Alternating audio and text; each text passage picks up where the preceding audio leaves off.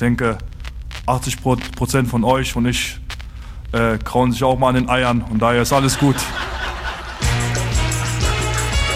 Ja, man müsste endlich mal an einer Weltmeisterschaft Profischiedsrichter Die Besten. haben. Und mit Ja. professioneller Ausbildung.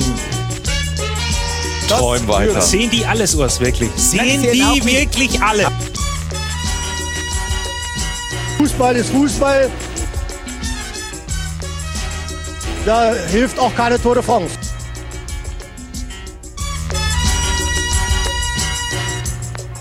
Und jetzt viel Spaß und gut Pfiff mit Colinas Erben. Einen wunderschönen guten Tag. Mein Name ist Klaas Riese und ich begrüße ganz herzlich an meiner Seite den Mann, der sich sogar mit dem Präsidenten des ersten FC Köln anlegen kann. Alexander Alex Feuerherd. Hi Alex. Einen wunderschönen guten Tag. Alexander, ich sag's so gerne, obwohl du ja eigentlich immer nur Alex genannt wirst. Ja, dabei heiße ich nicht nur mit vollem Namen Alexander, sondern ich habe sogar noch zwei weitere Vornamen. Denen, äh, die erzähle ich jetzt hier nicht, aber aus Rainer denen könnte Maria. ich. Rainer Maria, genau, ja, so ähnlich, genau. Ich könnte Mittelinitialen bilden, das macht man doch heute so, oder? Also wie, wie ähm, Johannes Baptist Kerner. Niemand ist der Wahrheit ferner als Johannes Baptist Kerner. Ich glaube, das ist von Wiglaf Droste. Es ist nicht so, dass ich mir das selbst ausgedacht hätte. Bei mir wäre es Alexander R.W. Feuerherd. Aus dem RW. Könnte man auch was Französisches machen. RW. Stimmt. RW. Alexander R.W. Feuerherd. Also- Da sind meine beiden Opas verewigt. ähm, Reinhold Wüterich. Ja, da liegst du schon ziemlich gut. Okay, und was war mit Herrn Spinner, dem Präsidenten des ersten FC Köln? Ich habe Ende Mai auf dem Come Together Cup gepfiffen. Hier in Köln. Come Together Cup, ein sehr großes schwul-lesbisches Fußballturnier, bei dem die Unterschiedlichkeit der Menschen auf dem Fußballplatz gefeiert wird. Und So kann man das sagen. Und genau. nebendran. Hat jetzt stattgefunden zum, ich glaube, hm, 21., 22. Mal, geht's also schon recht lang. Steigt auf den Vorwiesen des Müngersdorfer Stadions hier in Köln. War wunderbares Wetter, es war ganz toll. Wir waren mit 28 Schiedsrichtern da, wirklich sehr großes Turnier. Es gab ein Turnier Männer, für die Männer, es gab ein Turnier für die Frauen. Auf dem Großfeld, auf dem Kleinfeld. Wie gesagt, sehr viele Kolleginnen und Kollegen am Start. Unter anderem eine Mannschaft aus Mitarbeitern des ersten FC Köln. Ich denke von der Geschäftsstelle, Social Media Abteilung und so weiter. Und nach einem von mir geleiteten Spiel stand ich zusammen mit Tobias Kaufmann, dem Leiter Medien und Kommunikation beim FC. Der war früher beim Kölner Stadtanzeiger, kenne schon eine ganze Weile, haben ein bisschen uns unterhalten und plötzlich kam Werner Spinner dazu, der Präsident des ersten FC Köln. Kurz mal geguckt, äh, dem hätte ich jetzt ehrlich gesagt nicht da gerechnet. Kam auf mich zu und sagte, Sie sind der Schiedsrichter, oder? Ich, ja, ich sag guten Tag, Feuerherd. Ja. Sie haben uns die ganze Saison verpfiffen. Ich sag, ja, Herr Spinner, und heute schon wieder. Und er ja, könnte man da nichts machen? Sag, ich kann jetzt persönlich nichts machen. Ich habe jetzt gerade gepfiffen und da, ach nee, das folgende Spiel von uns. Ich sag, nee, das leitet der Kollege. Also, dann muss ich jetzt da hin. Ich sag, der Kollege steht da vorne. Sagt, ich bin 68 Jahre alt, der jetzt, ich gehe ich jetzt nicht mehr hin. Sagt, das sollte es Ihnen wert sein, Herr Spinner. Sagt er, ich guck mal, was ich machen kann. Also nette kurze Unterhaltung, fand ich echt lustig, fand ich auch gut, dass er dabei gewesen ist. War ihm offensichtlich ein Anliegen, seine Mitarbeiter da und die dazugehörige Mannschaft zu begleiten zu dem Turnier. Ich glaube, die sind dann im Viertelfinale ausgeschieden. Gewonnen hat das Turnier die Berufsfeuerwehr Wuppertal. Das einzige Team, das nicht aus Köln stammt. Und die haben ihren Titel sogar verteidigt, wie ich gehört habe. Ja, und für mich war es der erste Einsatz bei diesem Turnier als Schiedsrichter und als Assistent, so Assistent sogar im Männerfinale schlussendlich. Ich habe es ehrlich gesagt gemerkt, dass ich nicht mehr so oft im Einsatz bin, denn am Abend hatte ich dann, ich glaube, sieben, acht Turnierspiele hinter mir und das habe ich noch ein paar Tage lang gemerkt. es war wirklich Keine warm. Kondition mehr. Und ja, es, es ging, aber ich habe es dann wirklich gespürt. Also Mhm. das äh, merkt man doch, dass die Übung so inzwischen ein bisschen fehlt. Ansonsten bin ich ja gerne mal als Assistent im Einsatz. Kürzlich wieder beim Kollegen, Kollegen Tobias Altehänger in der Verbandsliga in Euskirchen gewesen. Ähm, gegen, gegen Herkenrath. Letzter Saisonspieltag, auch das war wieder sehr schön, muss ich sagen. Das macht auch immer wahnsinnigen Spaß. Ja, aber Come Together Cup echt prima Sache und ich würde gerne da weiter regelmäßig teilnehmen. Wurde auch gutiert, habe neue Kontakte da geknüpft. War wirklich sehr nett. Und was hast du getragen? Ein altes schwarzes Trikot aus der Kollektion von 2010. Ist das jetzt peinlich oder ist das dann eher ein Klassiker? Es ist ein Klassiker, es ist bewährt sozusagen. Noch ein richtig schönes Trikot mit so dezenten gelben Streifen, finde ich eins der, der schöneren aus den vergangenen Jahren und muss mir ja nicht ständig ein neues kaufen. Die meisten anderen trugen allerdings die Kollektion von 2014, also die, die auch in der vergangenen Bundesliga-Saison noch getragen worden ist Die WM-Edition. die WM-Edition, genau. Und einer trug auch schon das ganz neue Trikot. In welcher Farbe? Er hatte schwarz und gelb am Start. Zumindest hat er die beiden beide getragen. sogar. Ja. Okay. Also es gibt ja vier unterschiedliche Farbtöne jetzt. Wir haben ein dunkles Schwarz, wir haben ein knalliges, ja fast neongelb und wir haben ein Schlüpferblau, so ähm, hellblau und noch ein Rot, was so ein bisschen ja, es ist, es ist jetzt nicht leuchtend, aber es ist, ähm, es ragt ein wenig ins Pinke hinein. Shock Red heiße die Farbe laut Herstellerangabe. Dann muss das natürlich so sein. Ja, schocken dich die Trikots? Nee, schocken tun sie mich ehrlich gesagt gar nicht. Als ich sie jetzt auch aus der Nähe gesehen habe, hat sich das bestätigt, was ich schon fand, als ich die im Netz gesehen habe. Gefällt mir nicht besonders gut. Habe überhaupt nichts gegen Schlichtheit und sie sind schlicht. Aber irgendwie ist das sowohl vom Schnitt als auch von der Farbgebung, als auch von den Applikationen, die da so zu sehen sind, etwas gewöhnungsbedürftig, denn insbesondere beim schwarzen Trikot sieht man das ganz gut. Die haben, das gibt's oben an dem, an dem, an dem Kragen so einen kleinen Einsatz. Der ist beim schwarzen Trikot weiß und sieht so ein bisschen aus wie so ein Collar bei einem Pfarrer. Mhm. Ich gebe zu, wir haben das nachgeguckt vorher, wie das, wie das Ding heißt. Ich hatte erst überlegt, ob das das Bäffchen ist, aber Bäffchen ist dieses Lätzchen, was die Pfarrer immer tragen. Das ist ein Collar. Also dieser, die haben ja so schwarze Hemden an und dann oben ist so ein Einsatz, der ist dann entweder was weiß ich aus Plastik oder äh, als aus aus Stoff oder so und der ist so weiß und das äh, müssen ja Priester zeigen, um zu zeigen, dass sie Priester sind immer stets. Und jetzt haben es die Schiedsrichter auch, genau. Um bei zu den anderen zeigen, dass sie Trikotfarben ist es, sind. bei den, muss ich sagen, dass die Schiedsrichter sind. Und ich warte darauf, dass man dann vielleicht, wenn man sich, also dass man vielleicht auch als Schiedsrichter so ein bisschen, ich will jetzt nicht sagen pfeffisch verhält, aber dass man vielleicht da steht und bei einer Ansprache an den Spieler dann sagt, in nomine patri, e arbitri, e spiritus normarum, der Regeln, Geist der Regeln. Amen.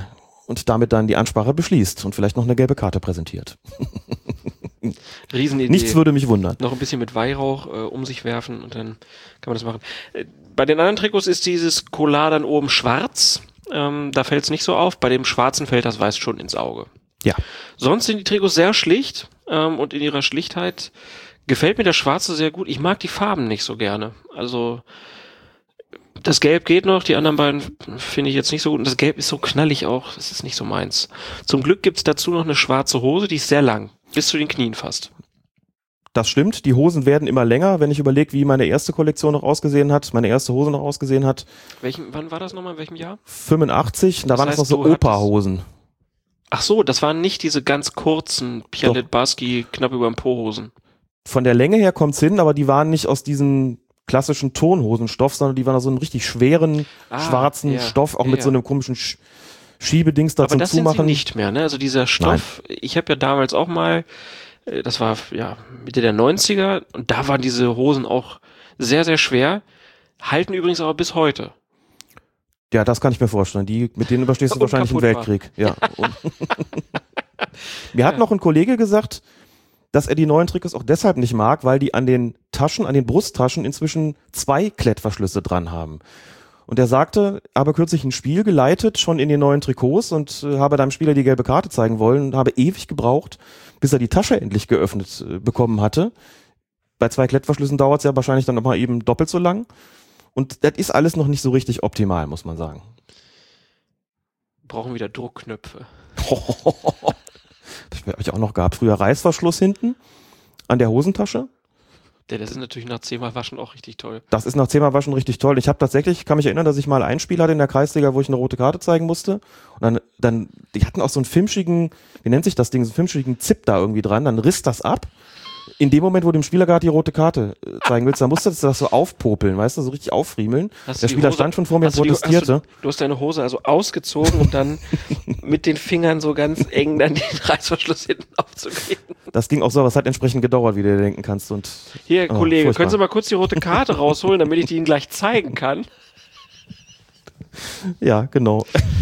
Dazu gibt's dann noch den passenden Schutz, Stutzenstrumpf äh, in schwarz oder in der jeweiligen Farbe zum Trikot. Also wenn man jetzt ein gelbes Trikot anhat, dann hätte man gelbes Trikot, schwarze Hose, gelbe Socken oder man kann auch schwarze Socken dazu anziehen.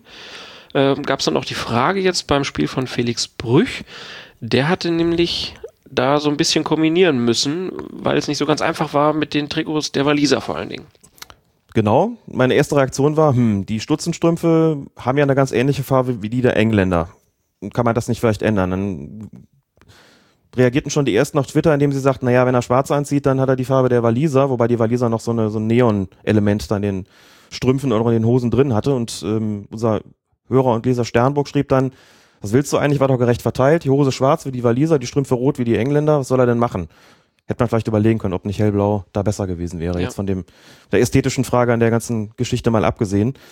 Naja, es ist, glaube ich, auch keine Situation entstanden, wo man hätte sagen müssen, dass da Felix Brüch irgendwie aus Versehen im Weg gestanden hat und die Spieler behindert hat oder sie ihn verwechselt haben. Nee, das auf keinen Fall. Aber es ist so, jeder Schiedsrichter hat jede Farbe im Schrank hängen und auch jede Stutzenfarbe dabei und dann kann er so kombinieren, wie er denkt, dass es am besten passt. Ähm, ja, das Logo ist nur ganz klein auf der Brust. Man sieht es fast gar nicht, aber es ist der klassische Hersteller, der auch bei der Torlinientechnologie seinen Ball jetzt immer so schön zeigen kann. ähm, Abschlussurteil, also du würdest es eher nicht kaufen. Muss mal gucken. Ich hatte jetzt als Reaktion auf diese neuen Trikots eigentlich überlegt, mir denen jetzt noch welche zu besorgen aus dem Jahr 2014. Ja, die, muss, die kriegst du jetzt hinterhergeschmissen. Habe ich auch gedacht, um dann festzustellen, es gibt sie kaum noch. Ja. Also bei den großen Sportartikelanbietern, also bei den Versandhäusern, in denen man als Schiedsrichter gerne bestellt, da gibt's so zwei, drei verschiedene, gab's die schon nicht mehr. Ich dachte, vielleicht kriege ich welche im Ausverkauf für 25 Euro oder sowas, aber da war bis jetzt nichts. Vielleicht kriegen sie noch irgendwelche Rückläufer oder irgendwelche Restposten oder was auch immer. Mal Welche- schauen. Welche Größe brauchst du? Ja, L würde ich sagen. Also, meine Damen und Herren, wenn Sie irgendwo noch vielleicht in einem Sportartikelgeschäft Ihres Vertrauens ein altes Schiedsrichtertrikot von 2014 finden, welche Farbe? Nach schwarz natürlich. Eben schön schwarz, dann, Beziehungsweise es ist eher so ein ganz, ganz dunkles Blau in Dann- dem Fall. dann schreiben Sie an Colinas Erben Köln. Kommt bestimmt an. Gut, ähm, dann würde ich sagen, sind wir durch hier mit dem Mode-Podcast Colinas Erben. Ja, schönen Tag noch. Tschö. Lass uns doch noch ein bisschen über Na gut. ein paar Regeln reden. Denn äh, ihr habt ja jetzt hoffentlich alle 10-Stunden-Regeln gehört. Braucht auch nicht alles vergessen, aber es gibt ein paar Änderungen, über die müssen wir reden. Und wir wollen natürlich über die ersten Aufreger dieser EM reden. Und wir wollen auch ein bisschen Lob verteilen jetzt hier bei Colinas Erben.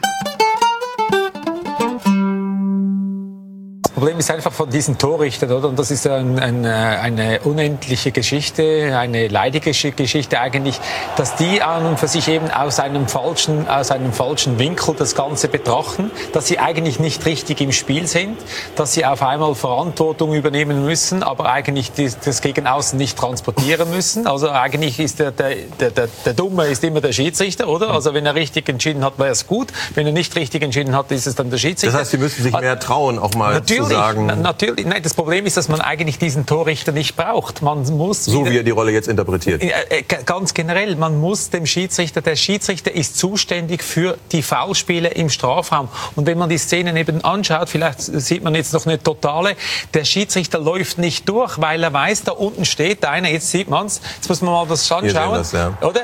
Der Schiedsrichter läuft nicht durch, der bleibt da hinten stehen, der bleibt, der bleibt 25, 20, 25 Meter von der Aktion entfernt stehen, der muss durchlaufen, der muss halt in den Strafraum reinlaufen, weil da unten, da, da spielt die Musik, da muss er Aber Entscheidungen treffen und das ist Schiedsrichtersache und nicht die, dieser Torrichter, dieser Torrichter. Ja, aber, aber weil du den Blickwinkel ansprichst, wir haben ja diese Bilder gehabt, wo man sieht, wie der, wie der Torrichter wirklich aber exakt an die richtige Stelle guckt. Ja, eben, aber er ist nicht richtig im Spiel. Muss mal die Körpersprache anschauen dieses Torrichters. Der ist nicht richtig Hat an was Spiel. anderes gedacht in dem Moment. Keine Ahnung, was er da macht.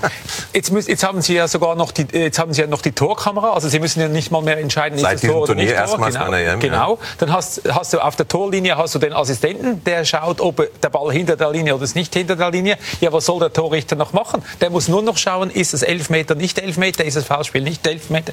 Und, macht, und das macht er jetzt auch nicht in einer solchen Situation. Also Zum 1. Juni ist das neue Regelwerk in Kraft getreten. Einige Änderungen konnte man ja auch schon bei der Europameisterschaft beobachten. Beispielsweise dass der Anstoß jetzt auch zur Seite oder nach hinten ausgeführt werden darf. Im Bereich des DFB gelten die Neuerungen allerdings erst ab dem 1. Juli. Die Änderungen, 95 sind es insgesamt, sind zahlreich, aber in weiten Teilen ziemlich moderat. In vielen Fällen wurde lediglich im Regelwerk fixiert, was ohnehin bereits gängige Praxis war. Beispielsweise, dass ein Spieler nach seiner Einwechslung sofort die Spielfortsetzung vornehmen darf, vorausgesetzt er betritt zuvor den Platz, ähm, was er auch dann kurz tun müsste, wenn er einen Einwurf ausführen will.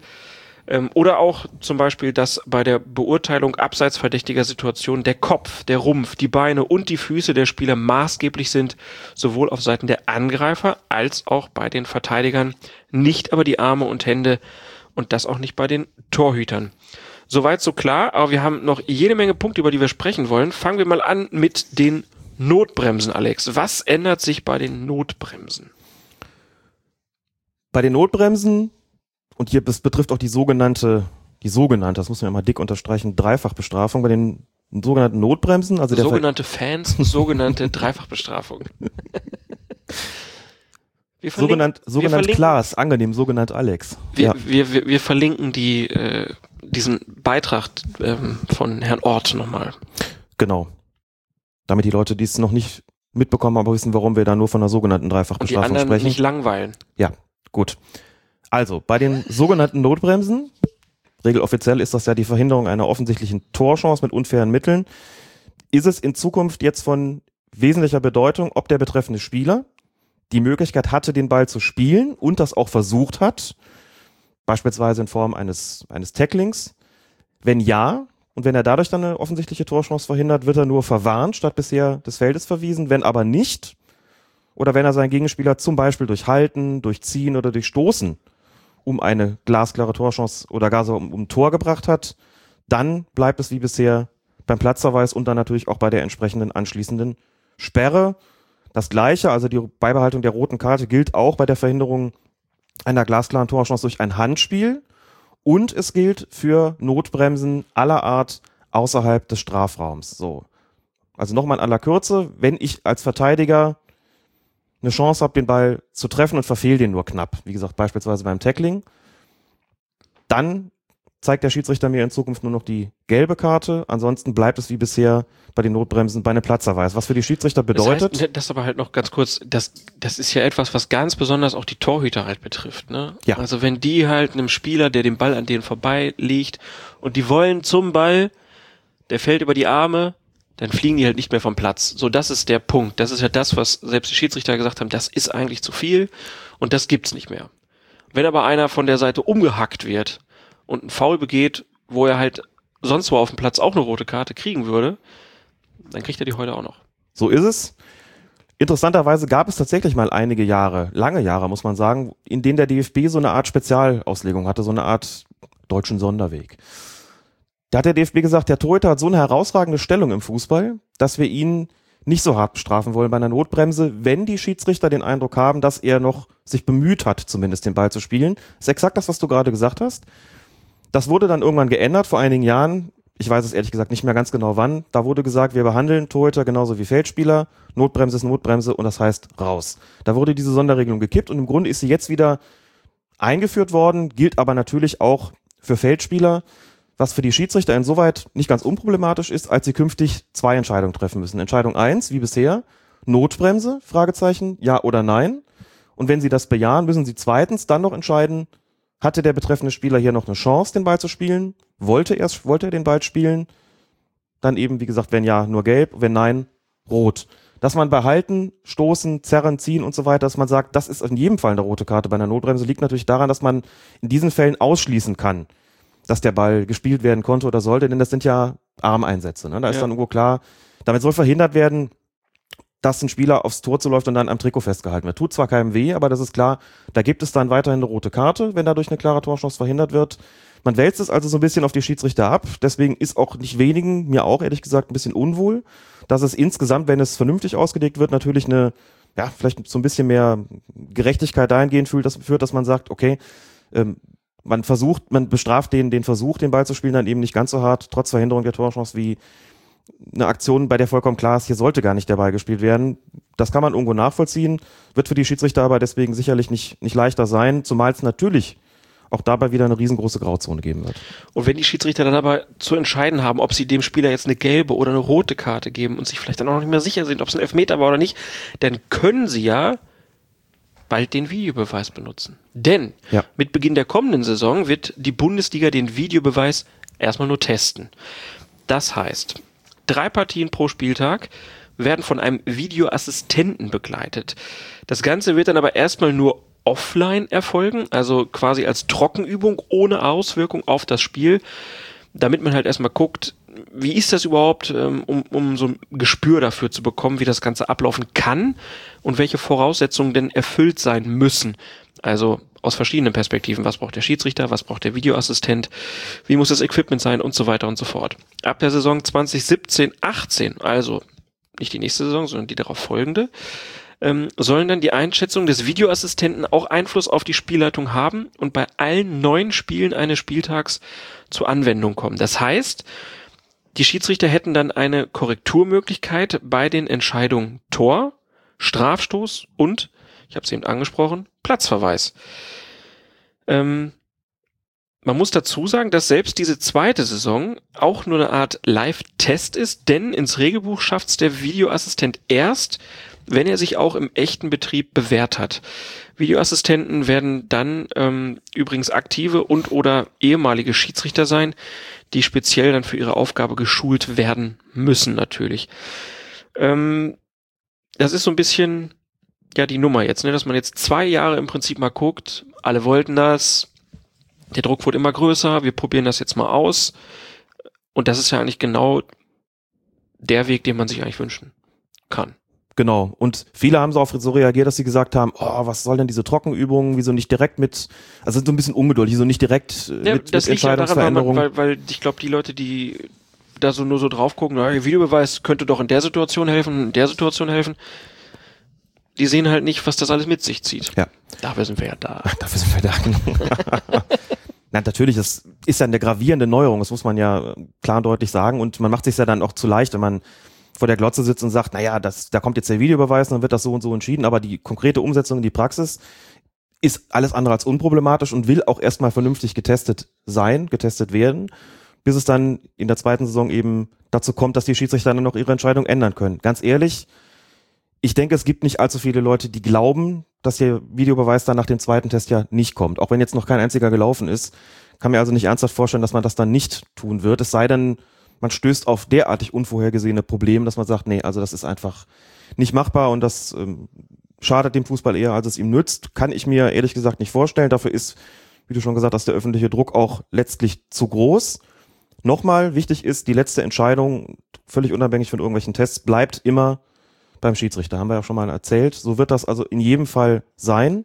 Und es ist in der Tat so, wie du gesagt hast, bei dem Beispiel, was wir jetzt hatten, bei der sogenannten Notbremse, der Schiedsrichter wird dann auch nochmal die Möglichkeit haben, nachzugucken, lag denn hier nicht nur die Veränderung einer klaren Torchance vor, sondern konnte der Ball gespielt werden, ja oder nein, und sich entsprechend dann entscheiden. Das kann er in den Spielklassen tun, in denen es den Videobeweis gibt. In den unteren Klassen natürlich nicht. Das heißt, diese Regelung bei der Notbremse wird in den unteren Spielklassen sicherlich für das ein oder andere Problemchen sorgen.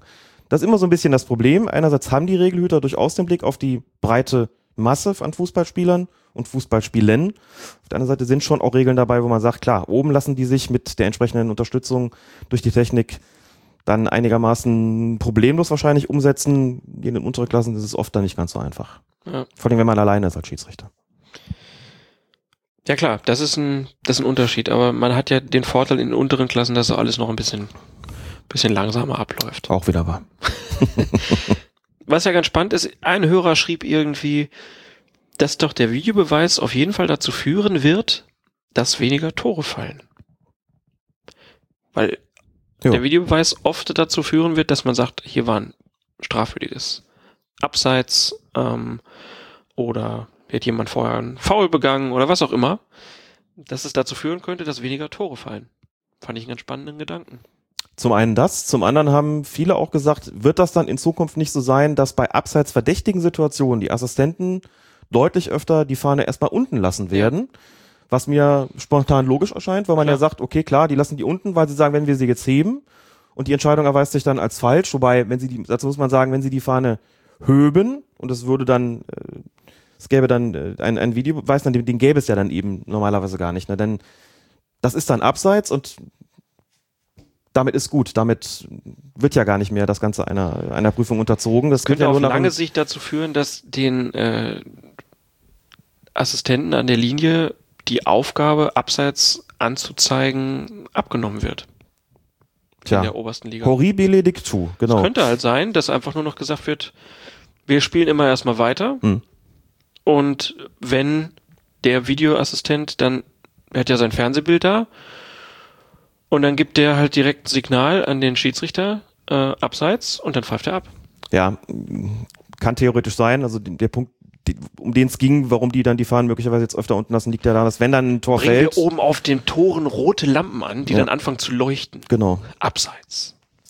Also wenn sie die Fahne heben, ist die Chance ja in jedem Fall kaputt und kann auch nicht wiederhergestellt werden. Wenn sie die Fahne unten lassen, es fällt ein Tor und stellt sich raus, war abseits, kann man es noch korrigieren. Das, der Punkt ist aber, selbst wenn man irgendwie mit der Hilfe der Technik irgendwas feststellen kann, bleibt immer noch die Frage bestehen, selbst wenn die Abseitsstellung eines Spielers vollkommen klar ist, muss immer noch das menschliche Auge beurteilen, hat es überhaupt ein, eine Beeinflussung des Spiels gegeben, ein, ein Spieleingriff möglicherweise gegeben.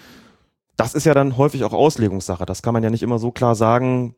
Manchmal gibt's auch da eben den berühmten Graubereich. Insofern warten wir mal ab, wie das Ganze sein wird. Schien mir spontan durchaus auch plausibel, dass die Assistenten da erstmal tatsächlich dem offiziell nicht vorhandenen Prinzip, um das nochmal klar zu sagen, im Zweifel für den Angreifer folgen werden, mit Blick eben darauf, dass sie die Torchance nicht wiederherstellen können, wenn sie die Fahne zu Unrecht heben. Mal schauen, was das für Konsequenzen hat. Könnte dann also wieder umgekehrt bei solchen Situationen dazu führen, dass mehr Tore fallen, weil halt einfach weniger Abseits abgewunken wird. Auch eine Option, nicht wahr? Ne? Stimmt. Wir werden es sehen. Kommen wir zu den weiteren Regeländerungen. Da gibt es einen Unterpunkt, der nennt sich Spieleingriff durch Dritte. Und da heißt es, wenn ein Ersatzspieler, ein ausgewechselter Spieler, ein des Feldes verwiesener Spieler oder ein Mannschaftsoffizieller, also zum Beispiel der Trainer oder der Teamarzt, ohne Genehmigung des Schiedsrichters den Platz betritt und ins Spiel eingreift, gibt es einen direkten Freistoß oder, wenn dieser Eingriff im Strafraum geschieht, einen Strafstoß. Und das ist eine Änderung zu früher. In der Tat. Dazu muss man sagen, die genannte Personengruppe, von der du gerade gesprochen hast, das sind diejenigen, die auf dem Spielberichtsformular stehen. Also quasi die Spieler, Ersatzspieler und die Teamoffiziellen. Also damit sind deutlich, das ist ganz, ganz deutlich zu sagen, sind nicht die Zuschauer gemeint, auch nicht die Fans aus irgendeinem Lager. Und man hat bis jetzt gesagt, Eingriff durch diese, durch diese Personen gibt, je nachdem, wenn es Ersatzspieler beispielsweise sind, zieht das einen indirekten Freistoß nach sich, wenn die irgendwie unerlaubt den Platz betreten und irgendwas tun. Und wenn es richtige Dritte sind, Trainer, Betreuer, andere Teamoffizielle, dann gibt es sogar nur einen Schiedsrichter bei, weil die gar nicht zum Spiel gehören. So, das Ganze stellt beispielsweise auf die Situation ab, dass der Ball aufs leere Tor zurollt und ganz klar reingehen würde, wenn da nicht hinter dem Tor ein beispielsweise Ersatzspieler stünde, der jetzt auf den Platz läuft und den Ball wegschlüge. So, wenn er das tut, das hat es auch schon gegeben bis zur Oberliga mal auf jeden Fall und auch zweite Frauen-Bundesliga, wenn er das tut, hat man bis jetzt gesagt, der bekommt nur eine gelbe Karte wegen unerlaubten Betretens des Spielfeldes und es gibt einen indirekten Freistoß aufgrund dieses unerlaubten Betretens des Spielfeldes. Sofern er den Ball nur mit dem Fuß wegschlägt, bekommt er sonst nichts, obwohl er da ja eine ganz klare Torchance verhindert hat. Das empfanden viele als ungerecht, nachvollziehbar, nachvollziehbarerweise. Es war wahrscheinlich irgendwie natürlich regeltechnisch logisch, dass das so gelaufen ist, aber da hat man gesagt, das macht man jetzt so nicht mehr. Wenn also künftig dieser Fall eintritt, unerlaubtes Betreten dieses Ersatzspielers oder auch meinetwegen des Mannschaftsarztes, der da gerade einen verletzten Spieler hinter dem, also einen verletzten Verteidiger wohlgemerkt hinter dem Tor pflegt und dann draufläuft und den Ball wegschlägt, dann gibt es einen, je nachdem, direkten Freistoß oder wenn es dann eben im Strafraum ist, was ja logisch wäre, wenn der Ball ins Mhm. Tor zu gehen drohte, dann gäbe es einen Strafstoß. Das heißt, künftig können tatsächlich Trainer, Mannschaftsärzte, Ersatzspieler können einen Strafstoß ähm, erwirken durch ein entsprechendes Fehlverhalten. Damit will man einfach erreichen, dass sie sich möglichst weit vom äh, Platz fernhalten. Diese Regel hat natürlich auch gewisse Tücken. Jetzt stell dir mal vor, da rollt ein Ball eben nicht aufs leere Tor zu, sondern der rollt im Spiel ganz normal Richtung, Richtung Tor aus. Mhm. So, da machen sich so ein paar Ersatzspieler warm und da ist jetzt einer, der sagt, der Ball geht ja sowieso uns aus und jetzt hält er seinen Fuß einfach ins Spielfeld. Mhm.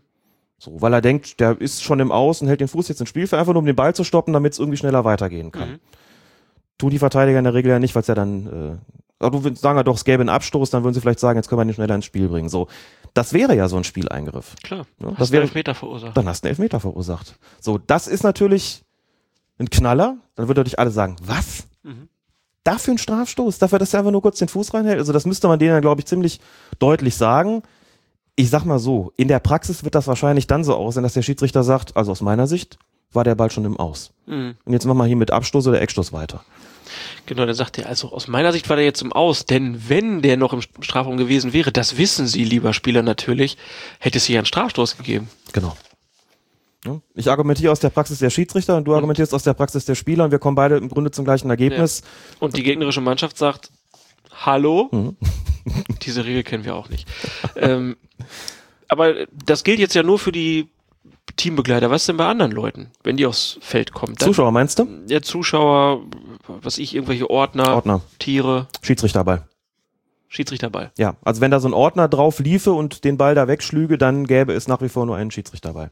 Alex Feuerherd, Konjunktivgott. Eine Hörerin hat mal geschrieben, was wir hier betrieben sei, ein Konjunktivporno. Ich glaube, das Wort hat bei Google auch nur einen einzigen Treffer, fand ich großartig. ähm, Vielleicht fügen wir dem noch einen zweiten hinzu. Mal gucken. Oh Mann, oh Mann. Naja. Okay, also das ist auf jeden Fall spannend. Das, das, das oder ein Tier beispielsweise. wird auf jeden Fall, ja, ja, sag ich ja, ein Tier könnte ja auch Hast du sein. auch gesagt, ein, okay. ein Fuchs oder so. Ja, ja. Der Fuchs ist schlau und stellt sich dumm, beim Spieler ist das andersrum. Ne? Genau. Herr Feuerherd. Ja. Jetzt haben wir auch noch gereimt, aber auch das ist nicht von mir. Ich kann nur gerade den Urheber leider nicht ausfindig machen. Ja, also, wie gesagt, Sinn und Zweck der ganzen Geschichte ist, alles, was nicht, was keine Miete am Spielfeld zahlt, möglichst weit weg. Ansonsten gibt's hier Strafstöße oder eben, eben Freistöße. Das ist wirklich eine, das ist wirklich eine krasse Änderung vom ganzen juristischen Rahmen sozusagen, den dieses Spiel ja auch hat, dass jetzt Trainer oder, oder, oder Teamoffizielle direkte Freistöße und Strafstöße hervorrufen können wird natürlich trotzdem nur relativ selten passieren. Das ist klar. Also die meisten Regeländerungen, auch von denen wir jetzt sonst noch sprechen werden, sind Dinge, die werden nicht allzu oft vorkommen, aber wenn, haben sie andere Konsequenzen als bisher. Es kann ja aber auch sein, dass jemand versucht, das äh, zu stören, das Spiel, aber es fällt trotzdem in Tor. Und da heißt es jetzt, geht der Ball ins Tor, obwohl er vorher von einem Auswechselspieler, Teamoffiziellen äh, der verteidigen Mannschaft oder von einem Außenstehenden, etwa einem Zuschauer oder einem Ordner oder einem Tier abgefälscht wurde, dann zählt der Treffer, sofern kein Abwehrspieler am Spielen des Balles gehindert wurde. Bislang gab es hier auch nur einen indirekten Freistoß, respektive einen Schiedsrichterball. Ähm, hat dagegen eine Person, die der angreifenden Mannschaft zuzurechnen ist, gestört oder gar den Ball berührt, wird das Tor wie bisher auch annulliert. Also hier wird ganz klar geguckt, woher kommt der Störer? Ja. Äh, zu wem gehört der? Muss man erstmal ausfindig machen. Hintergedanke der ganzen Geschichte ist, und das muss man ausfindig machen, hast du vollkommen recht, Hintergedanke der Geschichte ist, man hat bis jetzt gesagt, wenn der Ball ganz klar ins Tor gegangen wäre und es versucht jemand genau das zu verhindern, der geht trotzdem ins Tor. Da hat man bis jetzt immer gesagt, wenn irgendein Dritter, der nicht zum Spiel gehört, daran beteiligt worden, beteiligt gewesen ist, kann man keinen Vorteil geben, kann das Tor nicht zählen, muss es je nachdem, wer eingegriffen hat, einen Schiedsrichter dabei geben oder einen indirekten Freistoß. So Schiedsrichter dabei bei Drittpersonen, indirekter Freistoß bei Auswechselspielern beispielsweise. Das hat man als unbefriedigend empfunden, hat gesagt, gut, wenn das jetzt jemand eben ist, der der verteidigenden Mannschaft zuzurechnen ist, dann sagt man, dann kann das Tor eben trotzdem gelten. Klar, wenn dann irgendein Ersatzspieler, der, der Angreifer, sich dazu schaffen macht und den Ball irgendwie ins Tor lenkt, dann kann das Tor natürlich nicht zählen. Das ist ja logisch. Das wäre ja regeltechnisch vollkommen widersinnig. Das Problem dabei wird auch gerade in den unteren Klassen sein, übrigens auch bei der, bei dem Spieleingriff durch Dritte. Das wollte ich eben noch gesagt haben. Stell dir mal vor, da läuft einer eben drauf und schlägt den Ball weg, der sonst ins leere Tor gerollt wäre. Es ist ja auch nicht immer so ganz klar zu sehen, wer das eigentlich war. Also bei einem Trainer, den ich kenne, oder bei einem Tierarzt, da kann ich noch sagen, den kenne ich, da ist vollkommen klar, der gehört. Tierarzt? Habe ich Tierarzt gesagt? ich spreche wieder undeutlich heute. Teamarzt. Der Veterinär hat gestört, der muss weg. Er kriegt jetzt einen Einlauf für sein Okay. Leben. Lassen wir das. Du musst ja auch erstmal gucken, wer, wer ist das eigentlich? Also das kann dann dazu führen, dass so, eine, so, eine, so ein Vorfall passiert. Und da musst du erstmal gucken, um wen handelt es sich denn da? Handelt es sich hier um einen Fan der irgendeiner Mannschaft oder ist das jetzt eben der Mannschaftsarzt oder der Trainer oder einer, der da auf der Bank gesessen hat? Wie mache ich das? Muss ich jetzt im Spielbericht erstmal nachgucken, steht der da drauf, also gehört der irgendwie dazu? Oder ist das hier irgendwie so ein, so ein, so ein Best Boy, der da nur rumsteht und gar nicht dazugehört? Das kann im Einzelfall schon ziemliches Ungemach bedeuten, muss man sagen. Und das gilt natürlich dann auch für die, diese Torerzielung. Da muss ich auch erstmal gucken, wer hat denn da eigentlich eingegriffen und kann ich das jetzt dann geben oder eben nicht? Das kann schon in solchen krassen Einzelfällen wirklich ein Problem bedeuten. Ja. Naja, aber zum Glück passiert das ja selten. Hoffentlich. Hoffentlich. Kommen wir zum nächsten Punkt. Abbruch bei zu wenigen Spielern. Wenn eine Mannschaft im Laufe des Spiels dauerhaft auf weniger als sieben Spieler reduziert wird, zum Beispiel durch Platzverweise oder durch Verletzung, dann muss das Spiel abgebrochen werden. Deutschland war es ja bisher so, dass der Abbruch an zwei Bedingungen geknüpft war. Zunächst, das betreffende Team musste im Rückstand liegen und der Mannschaftskapitän musste den Schiedsrichter ausdrücklich um eine vorzeitige Beendigung der Partie bitten. Das heißt, sobald ich zu wenig Spieler habe, sagt der Schiedsrichter, ist Feierabend, egal wie es steht. Richtig, egal wie es steht, das war international schon so üblich, nur in Deutschland nicht. In Deutschland war es, wie gesagt, an diese beiden Bedingungen eben geknüpft. Das ist jetzt anders. Es ist ohnehin so, mit weniger als sieben Leuten können wir nicht beginnen. Und mit weniger als sieben können wir auch nicht weitermachen. Das bedeutet, völlig unabhängig vom Spielstand ist dann Schluss, weil man dazu sagen muss, das gilt jetzt nicht, wenn da mal nur kurz einer draußen ist, um sich wegen einer Verletzung behandeln zu lassen beispielsweise. Da wird dann schon geguckt, wenn der weitermachen kann, dann ist das okay. Oder im Jugendbereich, wo es die Zeitstrafe beispielsweise gibt, ist es auch nicht so, dass wenn einer mal fünf Minuten raus muss und die sind dann nur noch zu sechst, dass sofort abgebrochen werden muss. Also das ist damit nicht gemeint, sondern es geht darum, dass sie dauerhaft weniger als sieben Spieler sind. Dann muss in jedem Fall abgebrochen werden. So steht es jetzt in den Regeln drin und damit ist die deutsche Sonderregelung auch gekippt. Okay.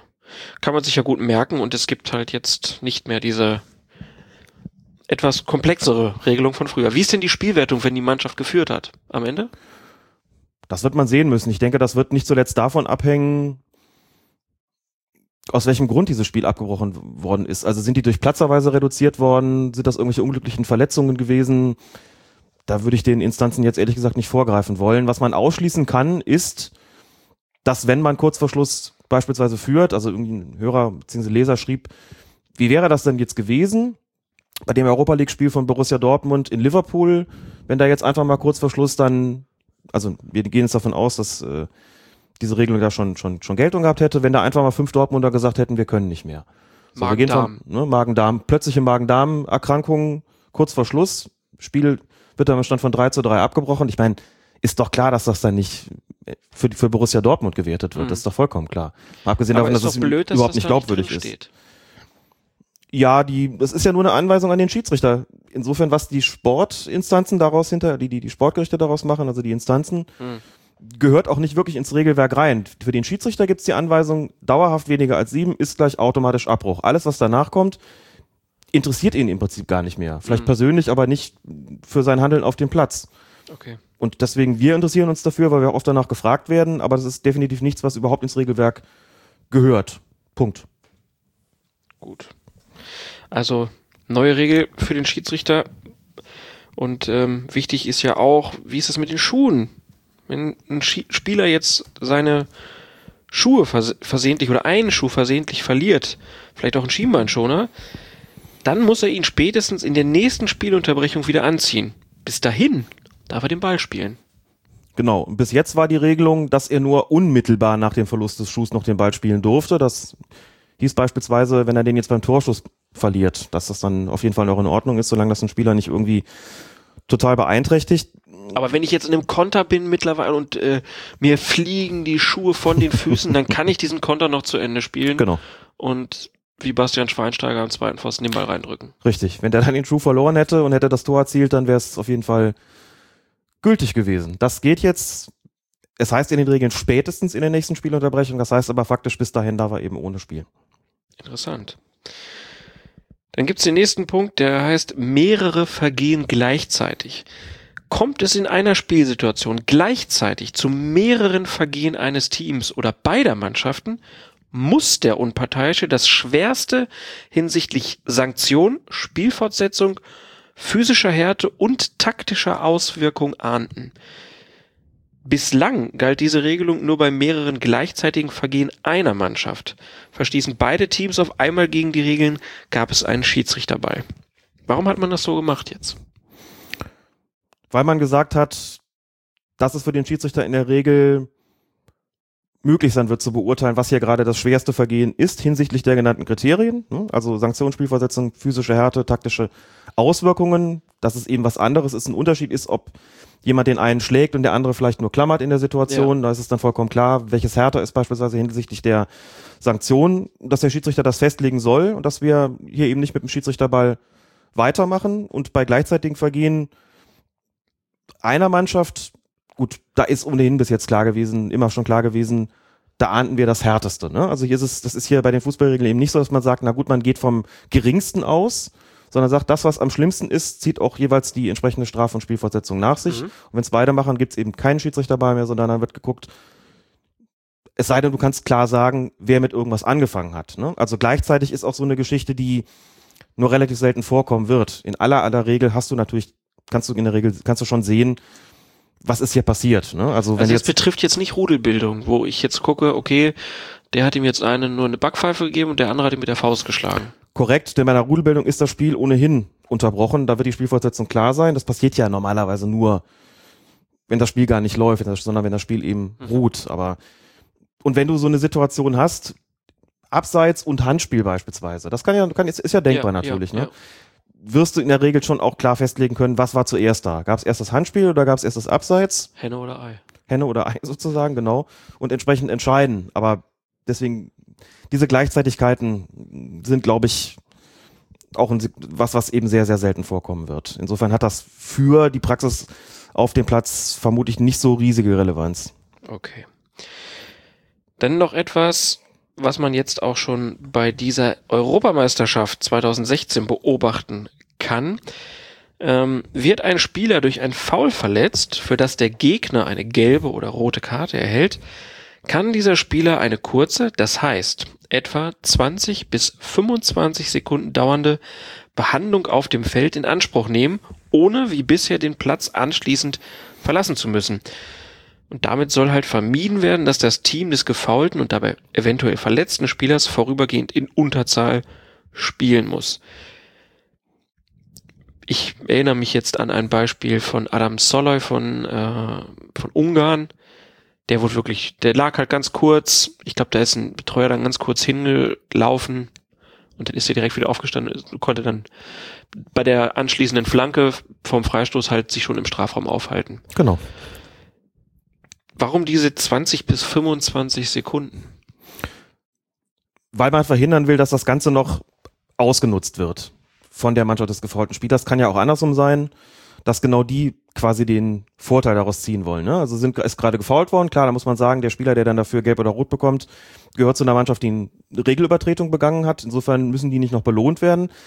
Die Mannschaft des gefaulten Spielers muss das aber auch nicht über Gebühr ausnutzen, beispielsweise wenn sie kurz vor Schluss führt und dann sowas in die Länge zieht, weil sie weiß, jetzt kann ich mich hier zwei Minuten behandeln lassen, ohne dass ich nachher runter muss. Das soll eben auch nicht möglich sein. Damit soll keine Spielverzögerung möglich sein. Deswegen sagt man, Richtwert ist 20 bis 25 Sekunden.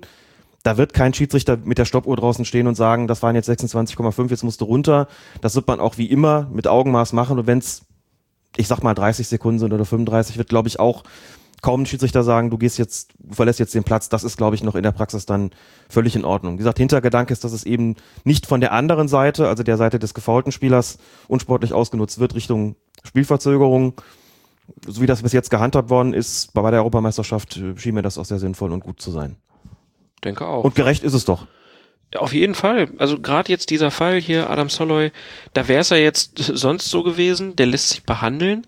Der Abwehrspieler, der ihn gefault hat, darf einfach bei der Flanke hinten in den Strafraum und der gefaulte Spieler muss raus, kann also bei dieser Aktion nicht torgefährlich irgendwie mitwirken. Ja. Was absurd ist, also von daher. Das heißt aber beispielsweise gut. auch, erinnere mich an so einen sehr lange zurückliegenden Fall, der war wunderbar hier reinpasst. Spielt hier mal ein gewisser Anton Polster für den ersten FC Köln. Anton Polster war damals der Standard-Elfmeterschütze des FC wurde im Strafraum gefault, verletzte sich dabei, wurde behandelt, musste nach der Behandlung folgerichtig runter und durfte den Elfmeter nicht ausführen. Ja. Er wollte, bis der Schiedsrichter ihm gesagt hat, lieber Herr Polster, das geht nicht. Das lassen die Regeln nicht zu, muss ein anderer schießen. Das wäre jetzt möglich, wenn also besagter Anton Polster nur 25 Sekunden lang maximal behandelt werden würde, dürfte er diesen Strafstoß auch ausführen. Also das sind Situationen, die können ja passieren. Die Regelung, dass der Gefaulte nicht selbst schießen soll, ist ja dann doch inzwischen auch ins äh, Reich der Fabel komplett verwiesen worden. Also in solchen Situationen schnelle Behandlung, dann darf der auch den Strafstoß schießen. Dann kann Toni es also in Zukunft polstern lassen, um einen alten Karnevalshit zu zitieren.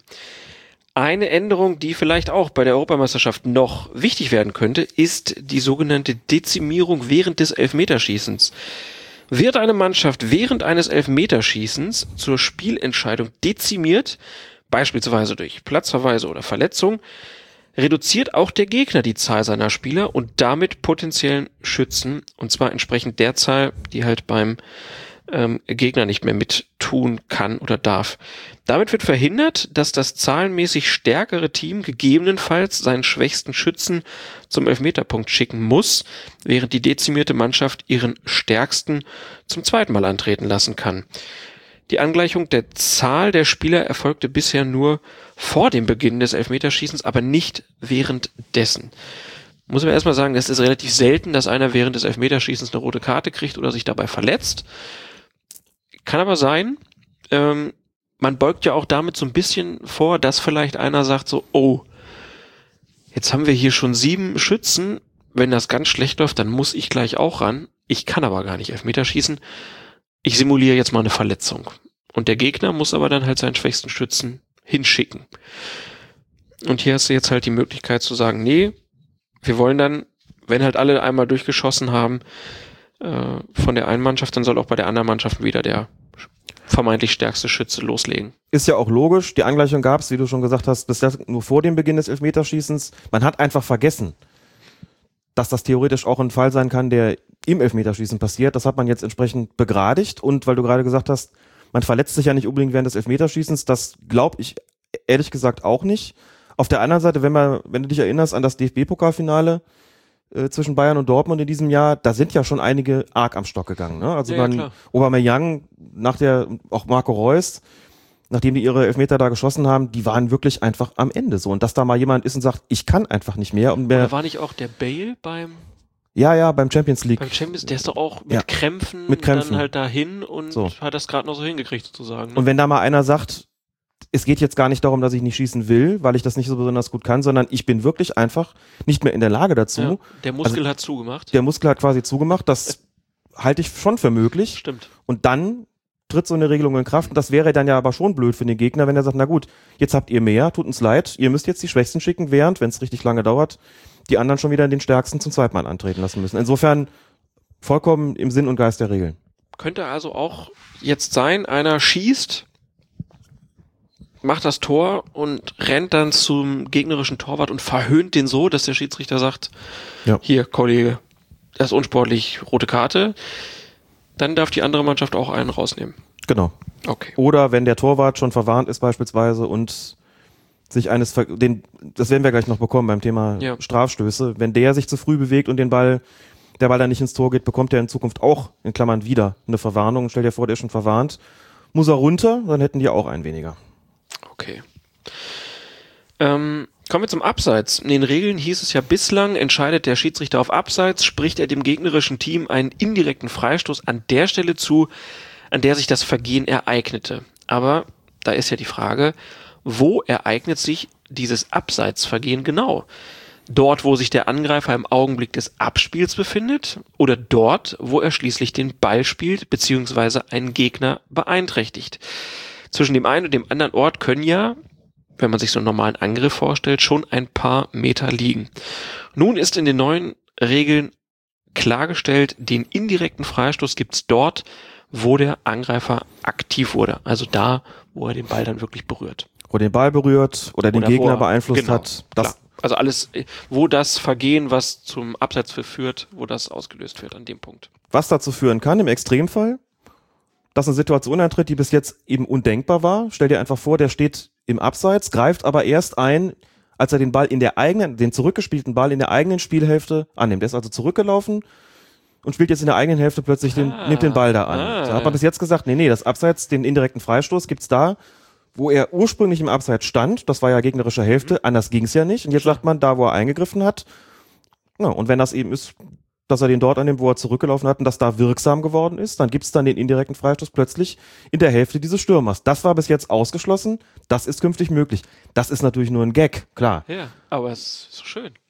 Aber das halte ich auch für, für logisch, weil man eben, das ist einfach ein Ausdruck davon, dass sich die Abseitsregel deutlich stärker dahingehend verändert hat, dass man eben abwartet, was passiert eigentlich. Und es führt ja auch einfach zu, dass die verteidigende Mannschaft den Ball anschließend schneller spielen kann. Ja. Weil der Ball ist ja meistens da noch oder oft noch da irgendwo. Ganz genau. Oder den Ball angenommen hat. Ja. Und der Spieleingriff in Form des Spielens des Balles oder eben der Beeinflussung des Gegenspielers, der Beeinträchtigung seiner Bewegung und was auch immer, da wartet man eben erst ab, ob sowas eintritt und bestraft es eben erst dann und nicht schon bei der eigentlichen Abseitsstellung. Finde ich vollkommen logisch und konsequent und auch hier erfüllt das wirklich Sinn und Geist der Regeln. Geist der Regeln, was wir schon mal gesagt haben, Nee. steht jetzt wirklich richtig ausdrücklich auch in selbigen drin. Da steht jetzt wirklich, ist wirklich die Rede von den Geist, vom Geist der Regeln. Der Geist Man hat uns der erhört. Regeln. Endlich, endlich steht's drin. Ich wusste schon immer, dass die jetzt zuhören. ähm, ein Punkt, über den wir ja auch schon mal gesprochen haben, glaube ich, äh, ist der Verteidiger außerhalb des Feldes. Ein Spieler der verteidigenden Mannschaft, der das Spielfeld ohne die Erlaubnis des Schiedsrichters verlässt und sei es, dass er zum Beispiel im Zuge eines Zweikampfs äh, über eine der Linien gerät, gilt in Bezug auf die Abseitsregel als auf der Tor- oder Seitenlinie stehend, bis entweder das Spiel zum nächsten Mal unterbrochen wird oder das verteidigende Team den Ball in Richtung Mittellinie gespielt und die Kugel den Strafraum verlassen hat. Bislang hob dieser Abwehrspieler stets bis zur nächsten Spielunterbrechung das Abseits auf. Ähm, das hat sich also jetzt geändert. Verlässt der Verteidiger erkennbar absichtlich den Platz, etwa weil er glaubt, so einen Stürmer ins Abseits stellen zu können, wird er außerdem wie bisher schon verwarnt. Das ist jetzt schon wieder was, was ein Schiedsrichter mehr fordert. Boah, ich kann es dir sagen. Der muss jetzt also gucken, ist der Ball jetzt schon einmal aus dem Strafraum rausgekommen? Okay, dann löst er das Abseits nicht mehr auf. Ist er noch nicht aus dem Strafraum rausgekommen? Da muss ich auch ganz genau drauf achten, ne? weil so ein Ball kann ja auch mal an der Linie irgendwie sein. Dann hebt er das Abseits immer noch auf. Das ist schon Wahnsinn. Also stell dir halt vor, da gibt's eben diesen, das wäre vielleicht so ein bisschen der Klassiker, Zweikampf an der Torlinie.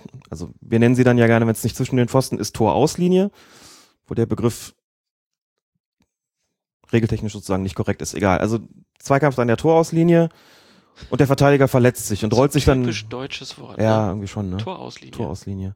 Ja. Das ganze Ding heißt ja Torlinie. Ja. Tor aus. Und aber als Torlinie wird ja gerne nur das verstanden, was zwischen den Pfosten ist und der Ja. Rest wird dann Torauslinie genannt. Tue ich übrigens im, im Alltagssprachgebrauch durchaus auch. Also, da findet ein Zweikampf statt. Verteidiger verletzt sich, rollt sich irgendwie raus. Dann war bis jetzt klar, der Schiedsrichter, den kann man, von dem kann man jetzt nicht verlangen, dass er jetzt einschätzt, hat er sich wirklich verletzt oder rollt er sich nur deshalb raus, weil er damit erreichen möchte, dass äh, sich die ganze Abseitsbeurteilung dadurch verändert. Man hat gesagt, nein, der zählt mit und der zählt eben so, als ob er auf der Linie läge. Aha. So, und jetzt sagt man eben, wenn der draußen liegt, dann hebt er auch quasi das Abseits erstmal auf, aber wenn der Ball, wie du eben gesagt hast, von, von, den, von der verteidigenden Mannschaft dann Richtung Mittellinie gespielt worden ist und den Strafraum verlassen hat, ändert sich das Ganze, dann wird er nicht mehr mitgezählt. So, dann gilt er wirklich als regulär draußen liegend. Das ist eine Veränderung und damit passiert genau das, was du gerade gesagt hast. Da muss es Klick machen beim Assistenten. Das ist, puh, im Einzelfall, glaube ich, wirklich schwierig, weil du wirklich da sehr genau drauf achten musst, ja, jetzt ist er draußen so und dann, pff, das kriegen ja auch gar nicht alle mit von denen. So, und ah, wieso denn? Der liegt doch, oh, zählt da nicht mit. Boah, also auch anspruchsvoll. Okay. Was glaubst du, warum haben die das gemacht? Um so ein bisschen, ja, vielleicht auch, da ist auch so der, der Gerechtigkeitsgedanke dahinter, dass man so sagt, neue, jemand, der neue Spielsituation. Genau, ne? ja.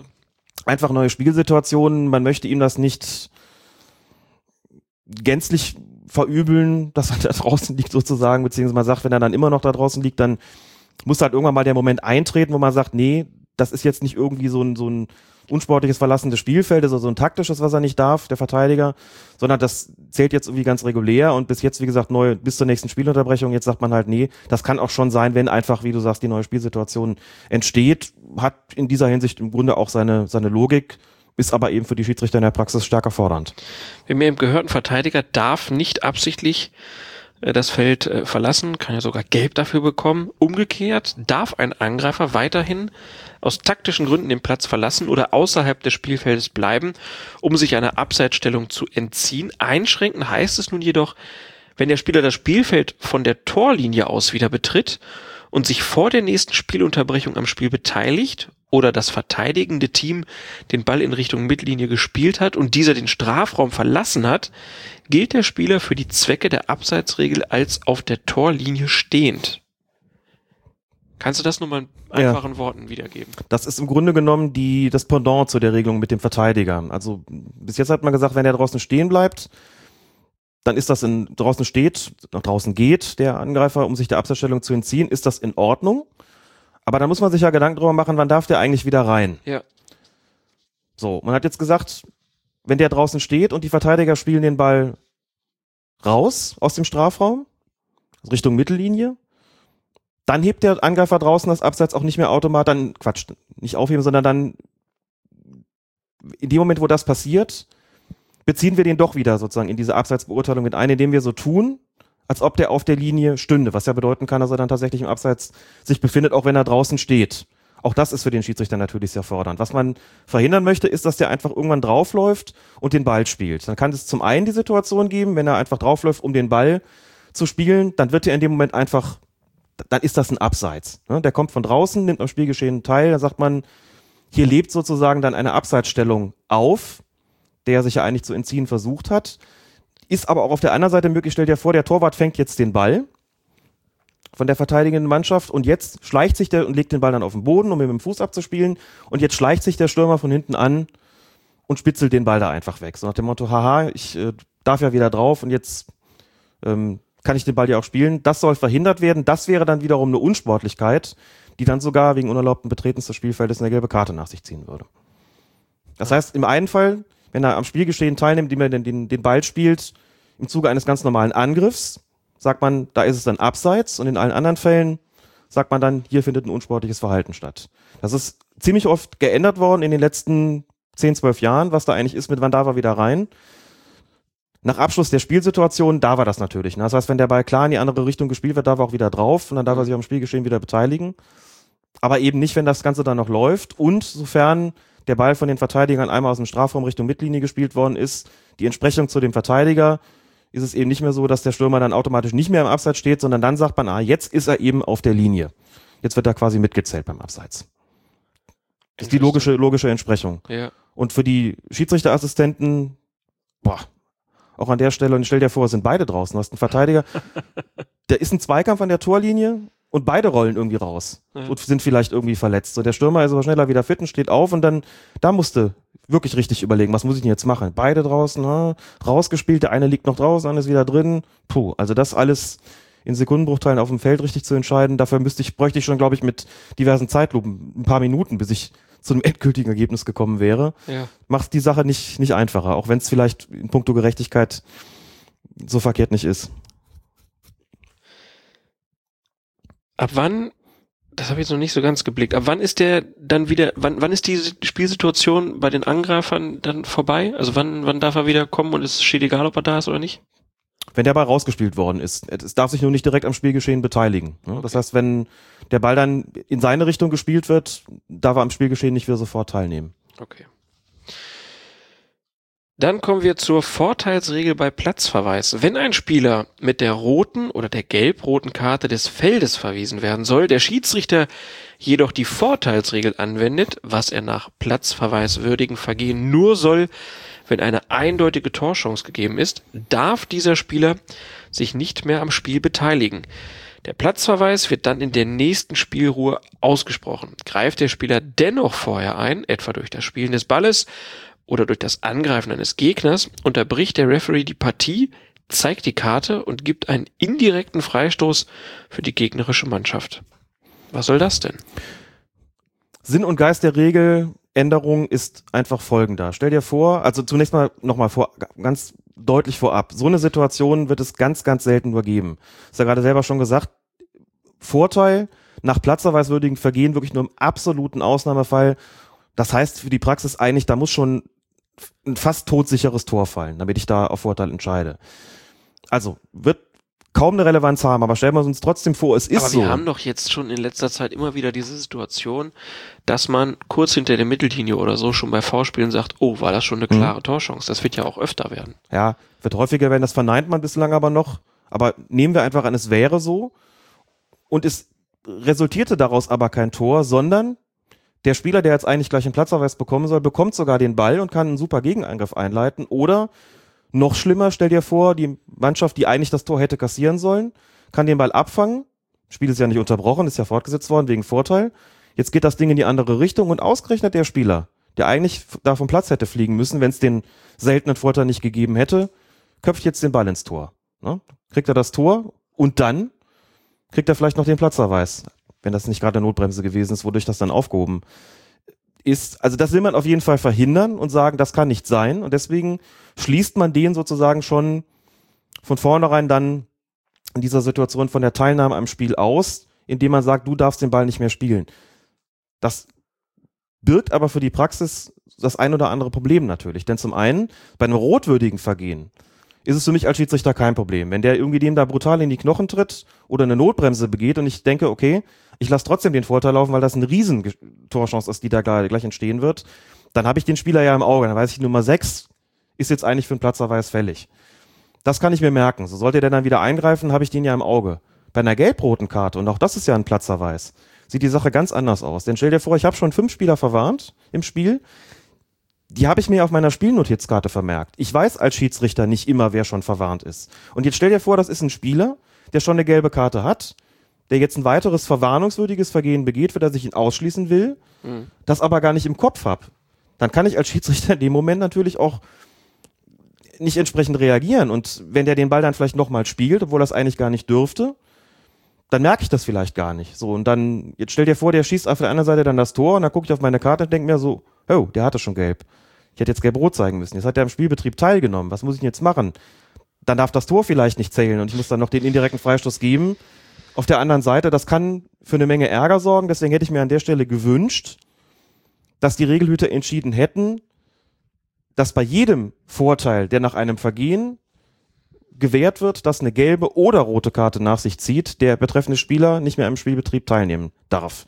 Also den Ball nicht mehr spielen darf oder den Gegner nicht mehr angreifen darf bis zur nächsten Spielunterbrechung. Das ist doch bei einer gelben Karte im Grunde genommen auch ganz sinnvoll. Man sagt, du bist jetzt raus. Dann sind wir auch gefragt worden, und das ist ja natürlich für die Praxis auch nicht ganz, ganz ohne. Wie mache ich mich denn als, als Schiedsrichter bemerkbar gegenüber diesem Spieler, dass der nicht mehr teilnehmen darf? Mache ich mich überhaupt bemerkbar? Da muss man sagen, es gibt theoretisch eine Möglichkeit.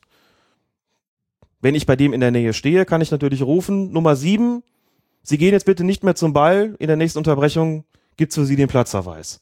Wenn ich das klar habe und das noch sagen kann in der Situation, dann kann ich dem das vielleicht zurufen. Wobei, stellt dir in der Praxis vor, da ist gerade eine riesen Torchance im Entstehen und dann soll ich dem noch irgendwas zurufen, in der Praxis kaum vorstellbar. Das heißt, ich werde ihm den Hinweis wahrscheinlich mündlich gar nicht geben können oder nur in, in wirklich seltenen Ausnahmefällen, in Situationen, die ohnehin schon ein seltener Ausnahmefall äh, ist. Das ist also eigentlich kaum vorstellbar. Wobei man dazu sagen muss, bisher gab es diese, diese Geschichten, da haben uns auch schon Leute gefragt, na ja, wenn man da jetzt irgendwie einen, einen Vorteil laufen lässt und dem Spieler den in der nächsten Spielunterbrechung verwahren, jetzt stell dir vor, der begeht noch ein weiteres Vergehen, dann kann er ja sogar gelb und dann gelb-rot bekommen, woher soll denn der das wissen, dass er verwarnt ist? Weiß er nicht. Ist halt einfach so. Ne? Dass man einfach sagt, na gut, das ist eine Regelübertretung und der hat sich dann eben zurückzuhalten, auch wenn er nicht weiß, dass er eigentlich in der nächsten Spielunterbrechung verwarnt wird. Den darauf hinzuweisen, wird in der Praxis kaum möglich sein. Also das hat schon, bringt schon gewisse Probleme mit sich, muss man sagen. Ist schon relativ komplex jetzt Ja. auch, der Versuchsanbau. Allerdings. Aber nochmal, wird kaum vorkommen. Gut.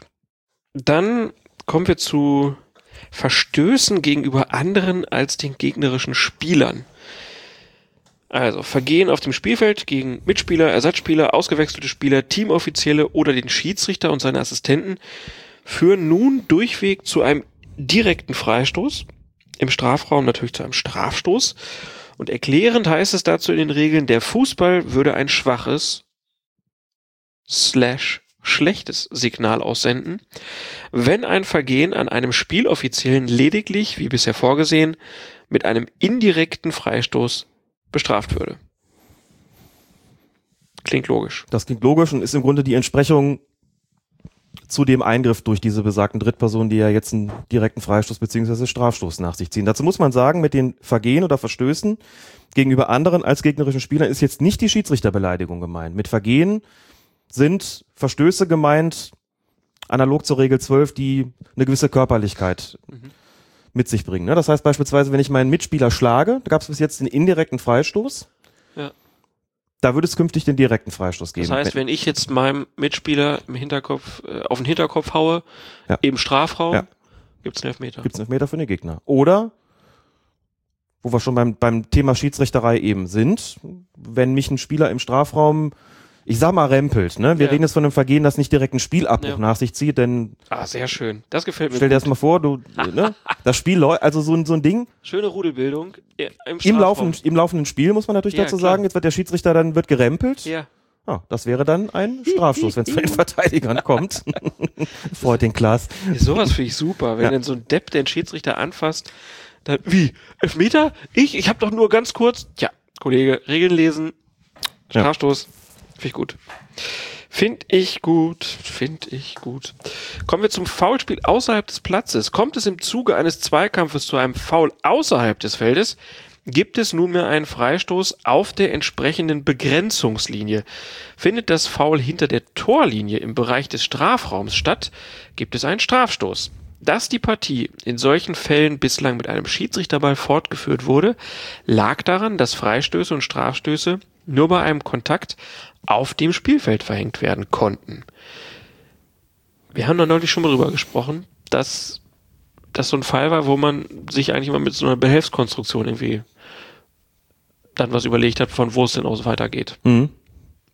Wie findest du das, wie es jetzt geregelt wird? Das ist gut, das ist auf jeden Fall gut. Das ist, also jetzt würden Dog Regeldogmatiker würden sagen, das geht aber nicht. Ne? Wir haben immer klar gesagt, Freistöße kannst du nur geben bei Vergehen auf dem Feld. Und wenn irgendwas außerhalb passiert, wenn der Kontakt außerhalb stattfindet, kann es keinen direkten Freistoß oder Strafstoß geben. Aus einer dogmatischen Position heraus, aus einer dogmatischen Warte heraus, ist dieser Einwand auch logisch. Das ist natürlich, sagen wir mal, entspricht deutlich eher dem, zumindest dem Gerechtigkeitsempfinden. Denn gemeint sind ja solche Fälle, da findet so ein Zweikampf eben an der, an irgendeiner Begrenzungslinie statt. Wir sagen einfach So, mal, einer an der Außenlinie sprintet einer lang und Ja. spitzelt den Ball vielleicht noch vor der Linie weg und verlässt den Platz Genau. kurz. Und dann kommt der Verteidiger, sieht, ich krieg den nicht mehr, der läuft gleich frei aufs Tor und checkt den einfach weg. Ja. Und der ist vielleicht in dem Moment halt gerade außerhalb des Spielfeldes. Ja. Dann ist das halt jetzt ein bisschen was anderes. Und im Strafraum, äh, wenn es dann da keinen Strafstoß gegeben hätte für so ein Vergehen, Ja. das ist ja, ja Oder beide geraten außerhalb und der eine will wieder drauflaufen, der andere hält ihn fest, ja. verhindert das Drauflaufen. Das vielleicht noch im Strafraum, weil er genau weiß. Und dann Schiedsrichter dabei. Und dann gibt es den Schiedsrichter dabei. Und das, das Beispiel, was du gerade genannt hast, mit dem der davon sprintet und dann irgendwie da weggecheckt wird. Ja. Da hättest du natürlich bis jetzt auch, wie bislang auch, die entsprechende, für dein Beispiel eine gelbe Karte gegeben, für das zweite mit dem Beispiel halten. Je nachdem vielleicht sogar eine rote Karte, wenn es die Veränderung einer offensichtlichen Torchance gewesen wäre. Aber wenn du anschließend einen Schiedsrichterball gibst, dann gucken natürlich alle, das ist ja so ein Fall, wo, dann, wo man im Normalfall nicht Bescheid weiß, warum es den Schiedsrichterball gibt. Da gucken alle komisch und sagen, was? Ja. Klares Halten, klares, klarer Bodycheck in deinem Beispiel. Wieso gibt's da keinen Freistoß? Wenn du dann sagst, Entschuldigung, der Kontakt war außerhalb, den darf ich gar nicht geben. Also ein Schiedsrichterball und jetzt vielleicht, jetzt hat der Gegner noch die Chance, den Ball da, ja, also kann ja wohl nicht wahr sein. Genau. Und deswegen hat man es geändert. Deswegen sagt man, dann ist es eben am nächstgelegenen Punkt auf der entsprechenden Linie, beziehungsweise im Strafraumbereich gibt's dann eben den Strafstoß. So, und das kann man in den entsprechenden äh, Situationen, glaube ich, auch nachvollziehen. Denke auch. Kommen wir zu Verstößen beim Elfmeter. Wenn ein Strafstoß nicht nach vorne ausgeführt wird, ein anderer als der für alle klar ersichtliche Schütze zum Elfmeter anläuft oder der Schütze nach vollendetem Anlauf seine Schussbewegung abbricht, den Schuss also nur vortäuscht, gibt es nun einen indirekten Freistoß für die verteidigende Mannschaft.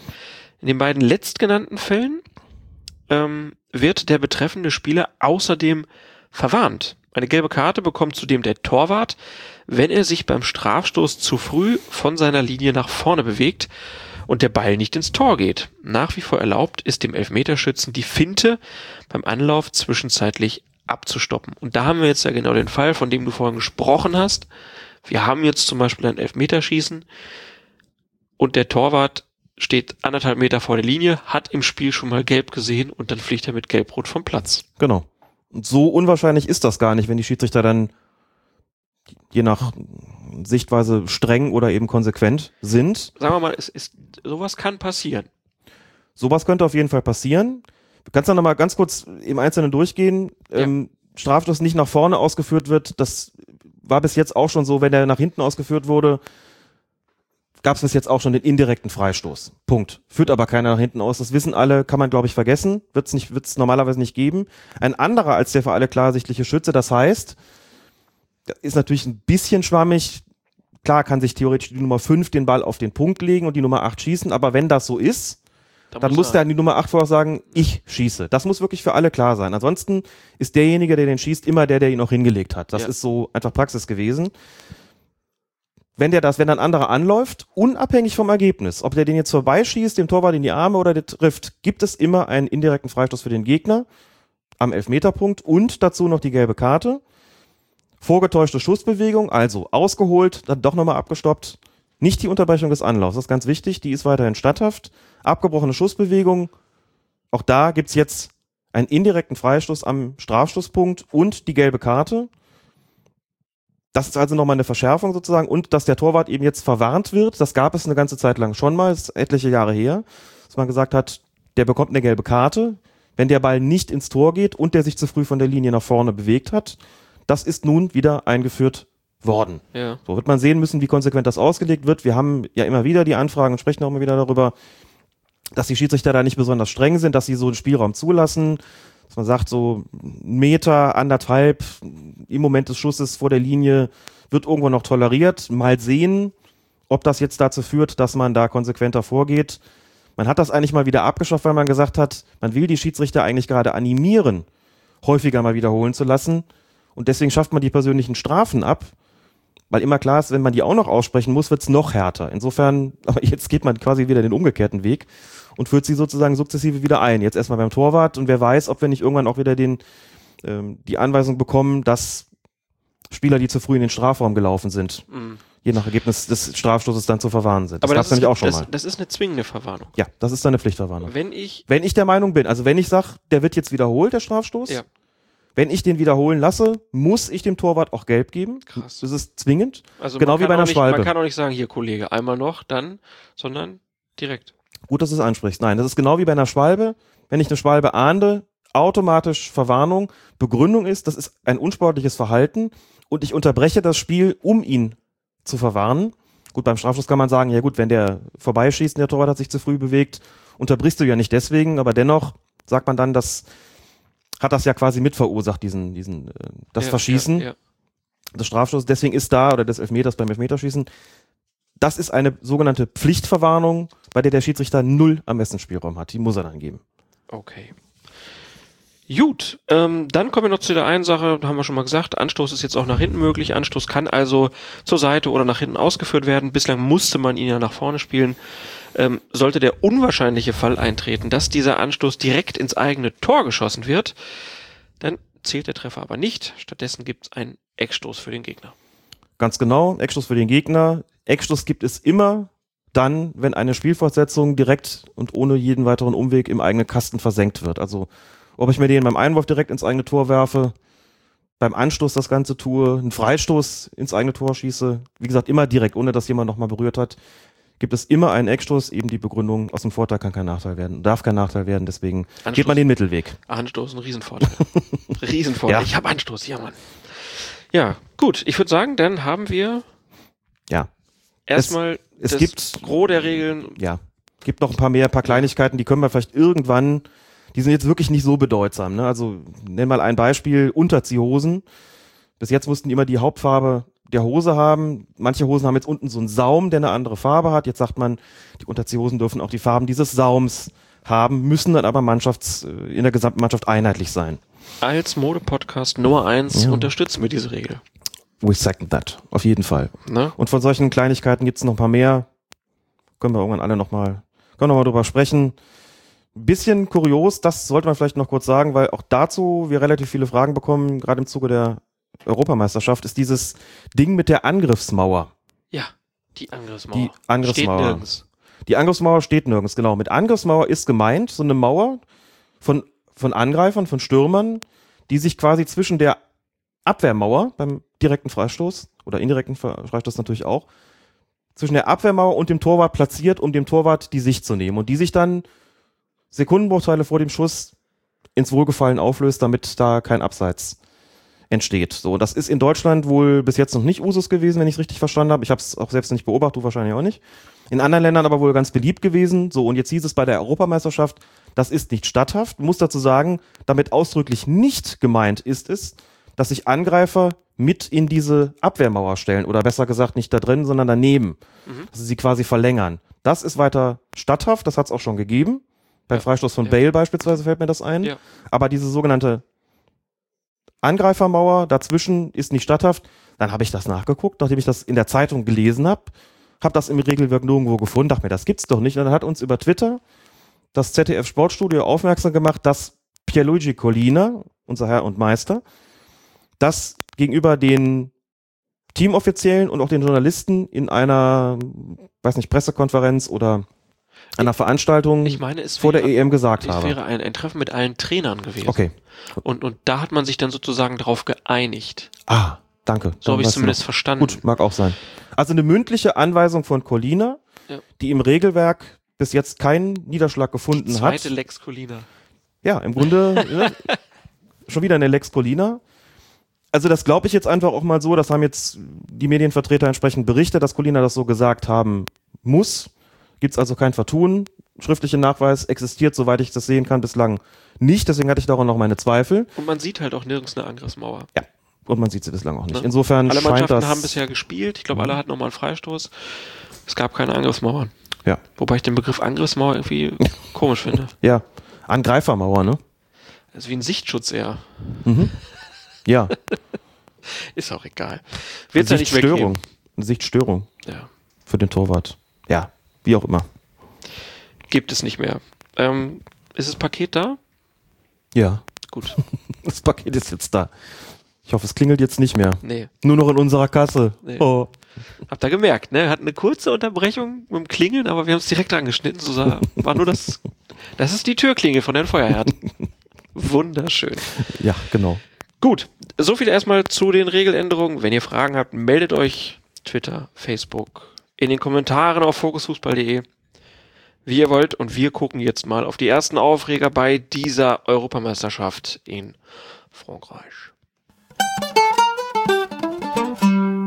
Es war ein klares Fall und man muss auch noch dazu sagen, gerade in so einem Spiel als Torhüter auf internationaler Ebene und ich weiß, Giroud, das ist schon auch, der ist schon körperlich sehr stark und wenn ich eben, wie du richtig gesagt hast, als Torwart dann so ein bisschen, ähm, ich sag's mal vorsichtig, lasch aus dem Tor Das komme, meinte ich eben, ja. dann darf ich mich eben auch nicht wundern, dass ich dann so ein Tor bekomme, weil hier muss ich rauskommen als Tor, da muss es knallen, da muss ich mit einer Faust rausgehen. Es gab immer mal äh, früher so eine Regel. Das heißt, wenn ich den 5-Meter-Raum verlasse, international, bei so einem Turnier, wenn es um alles geht, dann ist es schon auch mal besser und auch mal angebracht, eben die Faust zu nehmen und sich Respekt zu verschaffen und den Stürmer dann eben mal, äh, mal so richtig wegzuhauen.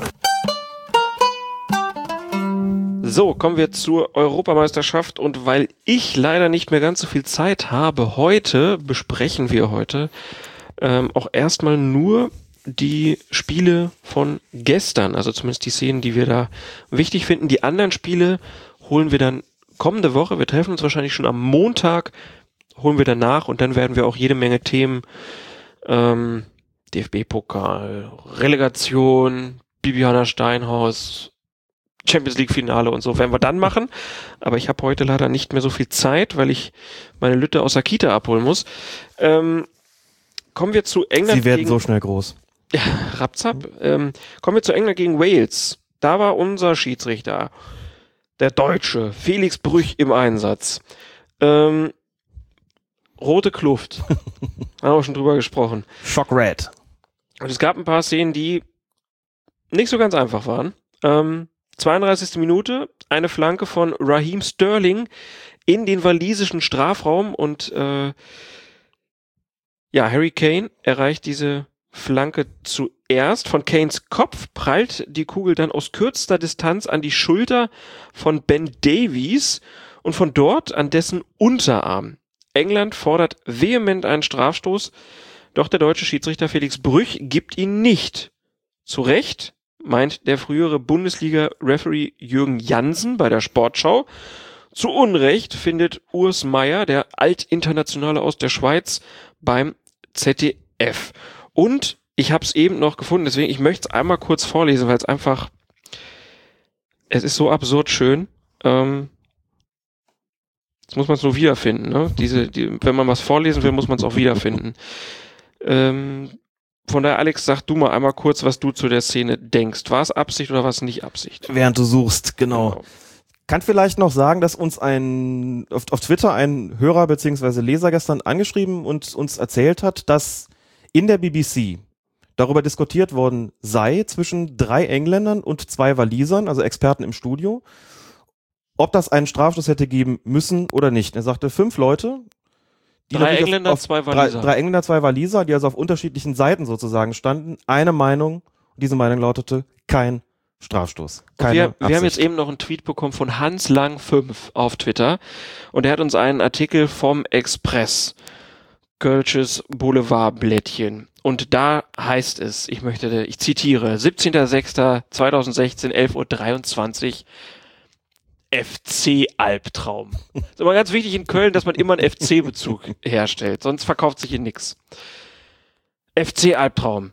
Tomatenschiri Dankert leistet sich den nächsten Bock. Bei der EM. Bastian Dankert und Handspiele. Das ist eine Beziehung, die irgendwie kompliziert ist. Der Schiedsrichter aus Rostock erkennt sie nämlich in regelmäßigen Abständen nicht. Das wissen die FC-Fans seit dem skandalösen Handspiel von Leon Andreasen in der Partie gegen Hannover 96 im vergangenen Jahr. Der Däne buxierte den Ball aus dem 5-Meter-Raum mit der Hand ins Tor. Die Partie endete 1 zu 0 für die Niedersachsen. Und das wissen nun auch die walisischen Anhänger. Beim hochbrisanten Battle of Britain zwischen Wales und England übersah Dankert mal wieder ein Handspiel. Dann wird die Szene geschildert. Äh, Dankert hat als Torlinienrichter fungiert und äh, ein Zeichen in Richtung Felix Brüch, den Hauptschiedsrichter der Partie, blieb aus. Dabei hätte es einen Strafstoß für die Engländer geben müssen. Glänzen konnte hingegen ein Kollege von Dankert, Linienrichter Stefan Lupp, denn der erkannte vor dem englischen Ausgleich durch Jamie Vardy aus abseits verdächtiger Position, dass der Ball von einem Waliser gespielt wurde. Sein Fahne blieb zurecht. Seine Fahne blieb zurecht. Fehlwort. Gekommen, Ähm, um zu bleiben. Genau, also Stefan Lupp kriegt ein Lob, äh, ein Lob und äh, Bastian Dankert, der Tomatenschiri. Aber haben wir auch ein tomatenfarbenes Dress angehabt. Das Ja, muss ich darauf beziehen, ne? Also FC Albtraum FC bei der Albtraum, e EM. Ähm, so, also die Engländer sagen kein Handspiel. Was spricht denn dafür, dass es eins war? Dafür spricht zunächst mal, also, dass er den Ball an die Hand bekommen hat. Das stimmt ja auch. Ich meine, man, man guckt da hin und denkt sich, wow, okay, der Arm geht raus und trifft den Ball auch. So, und jetzt kann man sich halt Fragen stellen, was heißt das denn mit Absicht? Das ist ja, um es nochmal zu sagen, weil das ja so oft missverstanden wird und auch im, im zweiten deutschen Fernsehen der Moderator dann auch gesagt hat, ob Absicht oder nicht, spielt keine Rolle. Der Arm geht raus. So, und da ist schon wieder alles durcheinander. Also nochmal und zum 150. Mal und einfach weil es so wichtig ist, das einzige maßgebliche Kriterium beim Handspiel ist die Frage Absicht oder nicht. Punkt. Oder machen wir es wie in der Feuerzangenbowle, da stellen wir uns ganz dumm und fragen, was ist denn eine Absicht? Und genau um diesen Punkt geht es. Ja. Da wir den Spielern nicht in die Köpfe gucken können, also ihre subjektive Absicht nicht erkennen können, müssen wir definitorische Kriterien, Anhaltspunkte schaffen, um zu beurteilen, um regeltechnisch zu beurteilen, liegt Absicht vor, ja oder nein. Zu diesen Kriterien gehören beispielsweise die Distanz. Aus welcher Distanz ist denn der Ball abgegeben worden? Die Distanz war hier extrem kurz. Es war ja ein Kopfball aus, die, die, sind ja beide zum Kopfballduell Ja, hochgestiegen. genau. So, also wir hatten einen Abstand von, ich weiß es nicht, 30 Zentimeter, ein halber Meter. Extrem kurz. Extrem kurze Distanz heißt wenig Reaktionszeit, damit die Wahrscheinlichkeit, dass Absicht schon mal sehr gering. Zweitens, schon auch die Blickrichtung des Spielers, der das Handspiel begeht. Ich muss aufpassen, dass ich nicht Bette Davis sage, sondern Ben Davis. Ja, Ben- jetzt fängst du gleich an zu singen, ne? Genau, das wollen wir alle nicht. Das kannst nur du. Ben Davis geht zum Kopfball und guckt auch ganz woanders hin. Der guckt ganz woanders hin, der ist irgendwie noch orientiert Richtung Ball. Trifft den Ball irgendwie nicht richtig, der geht dann so ein bisschen gegen seine Schulter. Das heißt, der ist in dem Moment überhaupt nicht richtig orientiert. Guckt also gar nicht auf den Ball. Das ist auch schon mal ein klares Signal in Richtung keine Absicht. So. Dann macht er so eine komische Bewegung mit seinem linken Arm, wo man nicht so genau weiß, was, was ist das jetzt eigentlich? Also will das Gleichgewicht halten. Er hat aber im Prinzip auch null Reaktionszeit. Muss dazu sagen, im, in der Zeitlupe mal wieder sieht das alles so wahnsinnig bewusst aus. Das geht ja in Sekundenbruchteilen.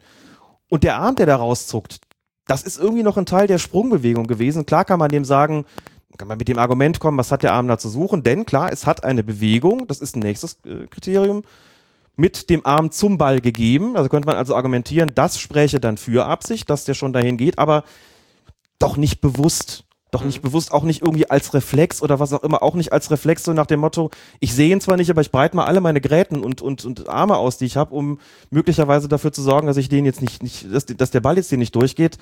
Das glaube ich nicht. Also eine bewusste Bewegung zum Ball hat hier, denke ich, nicht stattgefunden. Also keine, wie auch immer geartete, absichtliche Bewegung. Vergrößerung der Körperfläche als Kriterium für Absicht, jo. Körperfläche ist hier vergrößert worden, aber auch hier nochmal, ich glaube, dass die Kriterien die für keine Absicht sprechen, schwerer wiegen, einfach weil er den Ball überhaupt nicht kommen sieht, weil die Distanz extrem gering ist und weil auch vom ganzen Ablauf dieser Situation nichts dafür spricht, dass der irgendeine bewusste Bewegung zum Ball hin gemacht hat oder eben absichtlich die Körperfläche, die Trefferfläche sozusagen vergrößert hat. Und deswegen gehe ich da absolut mit, hier keinen Strafstoß zu entscheiden. Da musst du dir schon hundertprozentig sicher sein. Und jetzt zu dem sogenannten Tomatenschiri Bastian Dankert, der ja Strafraumrichter, Additional Assistant Referee, zusätzlicher Schiedsrichterassistent gewesen ist. Eine Menge Geld darauf, dass der sehr wohl in dieser Situation dem Schiedsrichter Felix Brüch seine, seine Ansicht kundgetan hat dazu und dass diese Ansicht gelautet hat, aus meiner Sicht keine Absicht. Einfach nur weiterspielen. Der wird das gesehen haben und wird gesehen haben, aus seiner Position, das ist auch so kurz, die Blickrichtung konnte er kaum erkennen, denn er hat ja hinter ihm gestanden, logischerweise, wird ihm gesagt haben, aus meiner Perspektive, keine Absicht. Und Felix Brüch steht gut, guckt genau drauf. Wir haben noch einen Assistenten, einen Schiedsrichterassistenten, der von der Seite drauf guckt. Wir haben drei Leute in relativer Nähe, die offensichtlich alle drei zu dem Ergebnis gekommen sind, hier liegt keine Absicht vor. Und dieser Einschätzung kann ich mich anschließen. Ich finde das mindestens eine vertretbare Entscheidung. Man kann darüber streiten. Man kann auch sagen, das ist 50-50. Man hätte auch Gründe gehabt, einen Strafschusspfiff zu rechtfertigen. Aber ich finde, auch wirklich vom, was den Geist der Regeln betrifft, auch in Bezug auf die Auslegung der Absicht beim Handspiel, dass das hier eine absolut vertretbare und damit richtige Entscheidung gewesen ist. Und deswegen würde ich mich da auch Jürgen Jansen anschließen, der das, wie ich finde, ähm, dabei sportschau.de auch hervorragend begründet hat in dem kurzen Video. Ich würde so gern widersprechen, um ein bisschen Disput zu bekommen, aber sehe ich genauso. Ist so. 56. Minute. Flanke von Sterling in den Strafraum von Wales. Ein Spielerpulk steigt zum Kopfball hoch und von dort gelangt der Ball zu Jamie Vardy, der frei vor dem Tor steht und ihn zum 1 zu 1 ins Netz drückt. Erster Eindruck, klares Abseits. Die Zeitlupe zeigt dann allerdings, dass der Ball von einem Waliser kam, was ausgesprochen schwer zu sehen war. Glänzend von Brüch und seinen Assistenten an der Seitenlinie und auf der Torlinie, sagt der Express und sagt auch Alex Feuerhardt. Jo. Da finde ich auch, da gibt's Konnten die das überhaupt sehen? kaum zwei Meinungen ist immer so ein bisschen die Frage, ne? Was, wie kommt man überhaupt zu so einer Entscheidung? Auch hier wieder drei Leute, die gut stehen. Ein Schiedsrichterassistent an der Torlinie, in dem Fall Marco Fritz, der Schiedsrichterassistent Stefan Lupp und der Schiedsrichter Felix Brüch gucken zu dritt da drauf und müssen sich verständigen, wer ist, Jungs, aus eurer Sicht denn jetzt da zuletzt am Ball gewesen? Denn steigt ein Spielerpulk hoch und muss ja dazu sagen, die Richtung, die das, die der Ball da, da nimmt, ist ja normalerweise ganz klar einer, von dem man annehmen würde, das kann so eigentlich nur von einem Stürmer kommen. Welcher Verteidiger köpft denn bitte in diese Richtung? Oh, welcher Idiot? Ja, welcher Idiot köpft denn als Verteidiger bitte in diese Richtung? Also was die, die Flugrichtung des Balles betrifft, spricht im Grunde alles für einen Stürmer. Ja. Denn Verteidiger versucht ihn ja rauszuköpfen und nicht, nicht zu seinem Torwart. Genau. Und dann zu sehen in diesem Pulk, an dem mehr Waliser beteiligt waren allerdings, dann zu sehen, dass das von dem Waliser gekommen ist, Riesending. Auch deshalb unglaublich wichtig, du kannst es dir ja vorstellen. Jetzt stell dir vor, das ist ein Engländer, dann ist es natürlich klares Absatz und die geben den Treffer. Skandal. Stell dir vor, der kommt eben von dem Waliser und die geben den Treffer nicht, obwohl es klar kein Absatz ist. Auch Skandal. Da richtig gelegen zu haben, ist natürlich, wow, Chapeau, da sitzt du richtig vor der Glotze, denkst dir, ja geil. Geil entschieden. Und vielleicht auch, weil es Verwirrung so ein bisschen gegeben hat und der war ja nicht... Ich muss dazu sagen, die, die wenigsten sitzen davor und denken, geil entschieden. Du, du bist das. Ja. Mittlerweile ein paar von unseren Hörern Findest auch, glaube ich. jetzt doof? Ich find's super, aber weil du sagst, Mann, den meisten ist das ja, ist das ja egal. Oder manche sehen's auch gar nicht, aber ich find's super.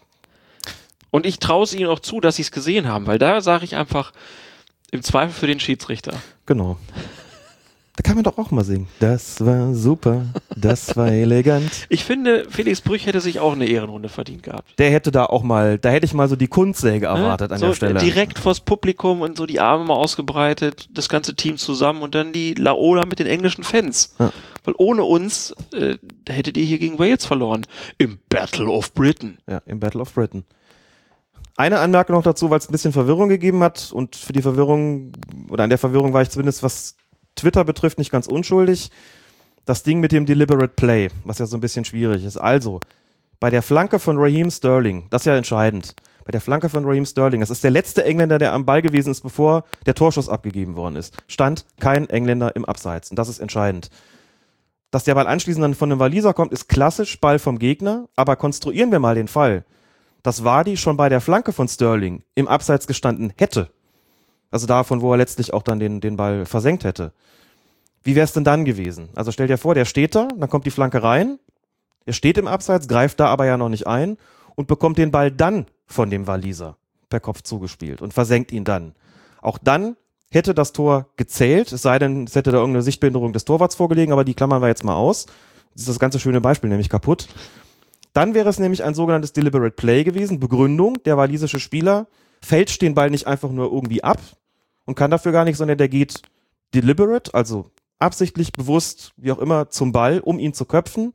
Und das Ergebnis dieses Kopfballs ist vollkommen egal. Wenn der dann das eben nicht schafft, den rauszuköpfen, sondern in die falsche Richtung, kein Problem. Er wollte ja den Ball köpfen. Also auch in dem Fall, das war die vor dem, da schon vor der Kiste gestanden hätte im Moment der Flanke, hätte das Tor zählen müssen, hatte aber nicht. Insofern ist die ganze Nummer mit dem Deliberate Play etc. völlig egal in dieser Situation, denn bei der Flanke von Sterling stand niemand im Abseits und anschließend kam er ja ohnehin klassisch vom Gegner. Das heißt, zu keinem Zeitpunkt der letzten so und so viel, weiß nicht, 30, 40 Jahre wäre das Abseits gewesen. Also exzellent gesehen. Und man braucht natürlich auch Glück. Du hast ja gefragt, wie ist denn das gewesen? Ja, weiß ich auch nicht, wer das jetzt in letzter Konsequenz am besten von den Reihen gesehen hat. Ich glaube, Torrichter hatte ganz gute, ganz guten Blick darauf. Die anderen beiden wahrscheinlich aber auch. Und dann kommt man halt in kürzesten, kürzester Zeit dann zum richtigen Ergebnis. Toll. Und wehe, wenn nicht. Tomatenschere, ja, genau. FC-Albtraum. Ist, was, in den Köpfen solcher Leute möchte man auch nicht zu Hause sein, oder? Ja, und dann halt auch so, so, so zu tun, als ob es überhaupt keine Zweifel daran gäbe, dass das jetzt ein Fehler war. Das hat mich ja bei Meier halt auch so aufgeregt, Ja. dass der sich da hinsetzt und überhaupt nicht abwägt, Ja. sondern einfach draufhaut. Ja. Das ist halt einfach Promotion in eigener Sache. Der Mann ist einfach fest davon überzeugt, wenn wir nur überall offiziell den Profischiedsrichter einführen, wird alles gut. Und dann passieren nie wieder Fehler. Ja, und er hat auch ein Buch zu verkaufen im Moment. Und er hat ein Buch zu verkaufen, das gehört zur Promotion dazu. Und auch an der Stelle, da muss man doch mal abwägen, das für und wider. So, und da ist der Einzige in dieser Runde, der da sitzt, Oliver Kahn, der sagt, na, ob das jetzt Absicht, weiß ich nicht so genau. Traut sich dann aber auch nicht, seine These aufrechtzuerhalten. So, und Meier, nö. So, und da siehst du aber natürlich auch an, Jürgen Jansen ist halt noch im Geschäft, so als Schiedsrichter, Coach und ist näher dran und kennt auch die ganze Auslegung vielleicht nochmal so ein bisschen besser und weiß, wie das irgendwie gesehen wird und wie es gesehen werden soll. Und das ist schwierig. Und Meier, das kann man so einfach, das kann man so nicht machen. Das ist auch, das ist auch nicht, nicht seriös. Das ist wirklich eine Meinungsmache an der Stelle. Und da muss, da, das Abwägen ist unpopulär, weil es eben nicht nur schwarz und weiß gibt. So. Und ich verstehe ja, wenn hier jemand sagt, für mich gibt es auch Gründe zu sagen, da muss man pfeifen. Sehe ich vollkommen ein. Kann man drüber streiten. Und dann, also, wie gesagt, bin, sehe viel mehr Argumente dafür zu sagen, keine strafbare Absicht. Aber zu sagen, da musst du ganz klar pfeifen, da lass ich auch nicht mit mir drüber reden, das finde ich einfach nicht in Ordnung. Das finde ich wirklich nicht in Ordnung. Und da sind Leute wie Oliver Kahn und Lutz Pfannenstiel Anwälte ihres Berufsstands Torwart. Warum ist Urs Meier nicht Anwalt seines Berufsstands Schiedsrichter? Lass das Beruf weg, seines Standes Schiedsrichter und versucht auch mal abzuwägen und zu erklären, warum machen die das so und warum muss es immer heißen, ja, die, wenn die Profi-Schiedsrichter wären und noch zwei Tage mehr trainieren würden in der Woche, dann wird sowas nicht passieren. Ist doch Quatsch. Können ihre Augen trainieren, hat er Ja, genau. gesagt. Augentraining könnten Profi. Können, können die jetzt nicht, aber dann können sie Augentraining. Ich finde es aber beim ZDF schon wieder schwierig, dass die den nur rausholen, wenn es äh, Ja. äh, Fehler oder angebliche Fehler gab. Gerade bei dem Turnier. Kommen wir gleich nochmal zu. Wir wollen ja nochmal gleich so einen generellen Blick drauf werfen. Bleiben wir nochmal bei dem Spiel, kommen wir zur 60. Minute. Der Engländer Adam Lallana zieht ab. Kurz vor der Strafraumgrenze wirft sich Ben Davies in den Ball, den er schließlich mit seinem rechten Arm abwehrt. Und wieder lässt Felix Brüch weiterspielen. Wie sieht's hier aus deiner Sicht aus? War das Absicht oder nicht? Hier würde ich auch wieder mit Jürgen Jansen mitgehen. Er sagt, das war aus seiner Sicht Absicht, Begründung von ihm und die finde ich nachvollziehbar und schlüssig. Er bringt seine Arme in die Schussbewegung. Wir können ja die Kriterien auch hier nochmal ganz kurz durchgehen. Distanz war hier deutlich größer als beim ersten Handspiel. Das heißt, hier gab es eine Reaktionszeit. Der Spieler hat den Ball kommen sehen, hat sich so ein bisschen weggedreht, hat den Arm angewinkelt gehabt, aber so wie er die Bewegung da macht, es ist wirklich ein in den Schuss werfen. Und da muss man sagen, da hat er eben nicht das Menschenmögliche unternommen, um nicht vom Ball getroffen wird, zu werden am Arm. Da würde ich mit Jürgen Jansen mitgehen, zu sagen, er bringt hier seinen Arm aktiv in die Schussbewegung.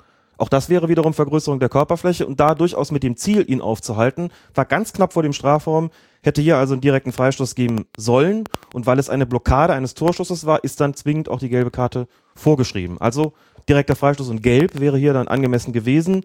Gelb hat Davis später noch bekommen. Die einzige Verwarnung im ganzen Spiel. Eine einzige gelbe Karte. In so einem Spiel, gut, hätte er sie vielleicht ein bisschen früher bekommen, gut, aber also gut, den Fehler kann man Felix Brüch äh, ankreiden, aber auch da, es geht halt wahnsinnig schnell. Aber hier in dieser Situation spricht für mich tatsächlich mehr für Absicht und mehr für einen Pfiff und damit auch eine gelbe Karte als bei der Situation in der 32. Minute, in den so mancher einen Strafstoß hätte haben wollen. Also ich höre jetzt schon bei dir raus, du bist ziemlich angetan von der Leistung von Herrn Brüch. Ich bin angetan von der Leistung von Felix Brüch. Ich finde, er hat das von seiner ganzen Persönlichkeit her sehr gut gemacht. Er hat tatsächlich, wenn wir das Klischee mal bemühen wollen, britisch gepfiffen, hat britisch spielen lassen. So wie es die Spieler auch kennen, so wie es die Spieler auch durchaus gewöhnt sind.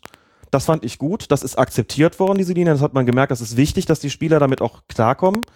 Und dass du nicht nach einer halben Stunde merkst, die stehen hier nach jedem Pfiff bei mir und protestieren, weil ich ihnen zu viel wegpfeife oder zu wenig wegpfeife.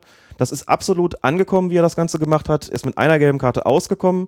Er ist in den spielentscheidenden Situationen, die sehr schwer zu beurteilen waren, hat er die richtige Entscheidung getroffen. Ich würde die in der 60. mit dem direkten Freistoß nicht als spielentscheidende Situation betrachten. Klar, Freistoß ist eine gute Position, aber ist nicht das gleiche wie ein Strafstoß, keine Frage. Ausgezeichneter Gesamteindruck, deckt sich auch mit dem, was ich so in anderen sagen wir mal, Schiedsrichterkreisen gehört und auch gelesen habe, zum Beispiel bei den Kollegen hier vom Third Team, die diesen sehr, sehr schönen internationalen Schiedsrichter-Blog, diese Schiedsrichter-Website betreiben, das immer sehr schön analysieren nach den, äh, nach den entsprechenden Spielen und ähm, ja, exzellenter Gesamteindruck von Felix Brüch. Bisschen glückssicher dabei bei den Entscheidungen.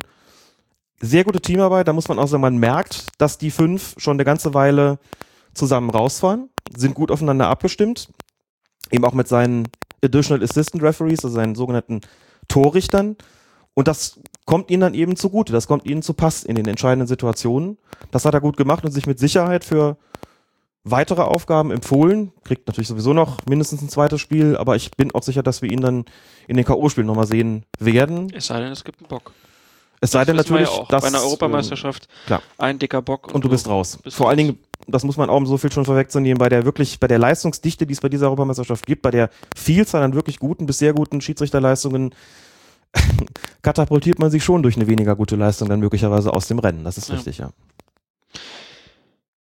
Ich denke, wir sollten die fünf jetzt halt auch einfach mal. Die brauchen einen Teamnamen. Team Tomate. Another brick in the wall. Kommen wir zum Abendspiel des gestrigen Tages. Deutschland gegen Polen. Schiedsrichter Björn Kuipers aus den Niederlanden und der hatte schon in der ersten Minute eine Entscheidung zu treffen. Semi Khedira geht nämlich in einen Luftzweikampf mit Christoph Maczynski und trifft ihn dabei mit dem Ellbogen. Schiedsrichter Björn Kuipers hat nach nur wenigen Sekunden halt eine ziemlich heftige Szene zu bewerten und er belässt es bei einer Ermahnung. Und da ist natürlich die Frage, wäre das nicht eigentlich der perfekte Einstieg in die Verwarnung gewesen? Ähm, kann man auf jeden Fall, kann man auf jeden Fall geben. Ich kenne Leute, die sagen, muss man geben. Ich würde das auch sagen. Ein Armeinsatz dieser, dieser Art und dieser Heftigkeit im Luftkampf, man muss das schon dazu sagen, ähm, Kedira guckt tatsächlich nur auf den Ball, guckt nicht auf seinen Gegenspieler, Macht nichts. macht eine Ausholbewegung zum Ball. Das sind natürlich die Punkte gewesen. Der weiß genau, wo der Gegenspieler ist. Das kann man ihm natürlich als Profi auch unterstellen. Ich glaube, dass Kuipers trotzdem die Blickrichtung und die, mh, sagen wir mal, steigerungsfähige Heftigkeit des Einsatzes ihm zugute gehalten hat, in Kombination damit, dass kein Schiedsrichter gerne nach 40 Sekunden schon gelb zeigen. Da spiegelt sich jetzt auch ein Trend wieder. Ich würde das mal so ein bisschen platt auf den, auf den Nenner bringen. Das erste dicke Ding nicht gleich mit einer Verwarnung an, wenn es früh passiert. Also wenn es wirklich so nach in den ersten zehn Minuten passiert. Aber das ist doch genau das, was die Schiedsrichter, äh, die, die Spieler immer rufen. Schiri, war mein erstes Foul und so. Ja. Warum, warum will man das unterstützen? Warum will man es unterstützen? Weil man sich steigern will und weil man ungern sein Pulver schon frühzeitig, will nicht sagen verschießt, aber ungern schon zu einer Maßnahme greift, die man eigentlich erst für eine Steigerung vorgesehen hat. Man also will die, also wenig gelb-rote Karten. Möglicherweise will man das. Man will aber, glaube ich, vor allem seine Disziplinarkontrolle eben steigern können. Man will am liebsten mit einer Ermahnung, am liebsten, allerliebsten mit einer, mit einer soften Ermahnung anfangen, die Ermahnung steigern, dann allmählich zu einer gelben Karte kommen und wenn gar nichts mehr anders hilft, zum Platzverweis. Also einfach so die taktischen Mittel in der Hand haben, um sich sozusagen an dieser Stelle eben noch, wie gesagt, zu steigern, wenn man die Möglichkeit sieht. Wir werden noch drüber sprechen. Auch Klettenberg hatte so eine Nummer drin bei Belgien, Italien. Auch so ein Vorfall, wo man sagt, eigentlich ist das eine klare gelbe Karte. Und eigentlich war das für Kedira auch eine klare gelbe Karte. Und gerade dieser Ellbogeneinsatz, ne? Ich weiß, das Spiel Kroatien gegen die Türkei hast du ja auch gesehen, wo der Koluka dann äh, diesen blutverschmierten Ja.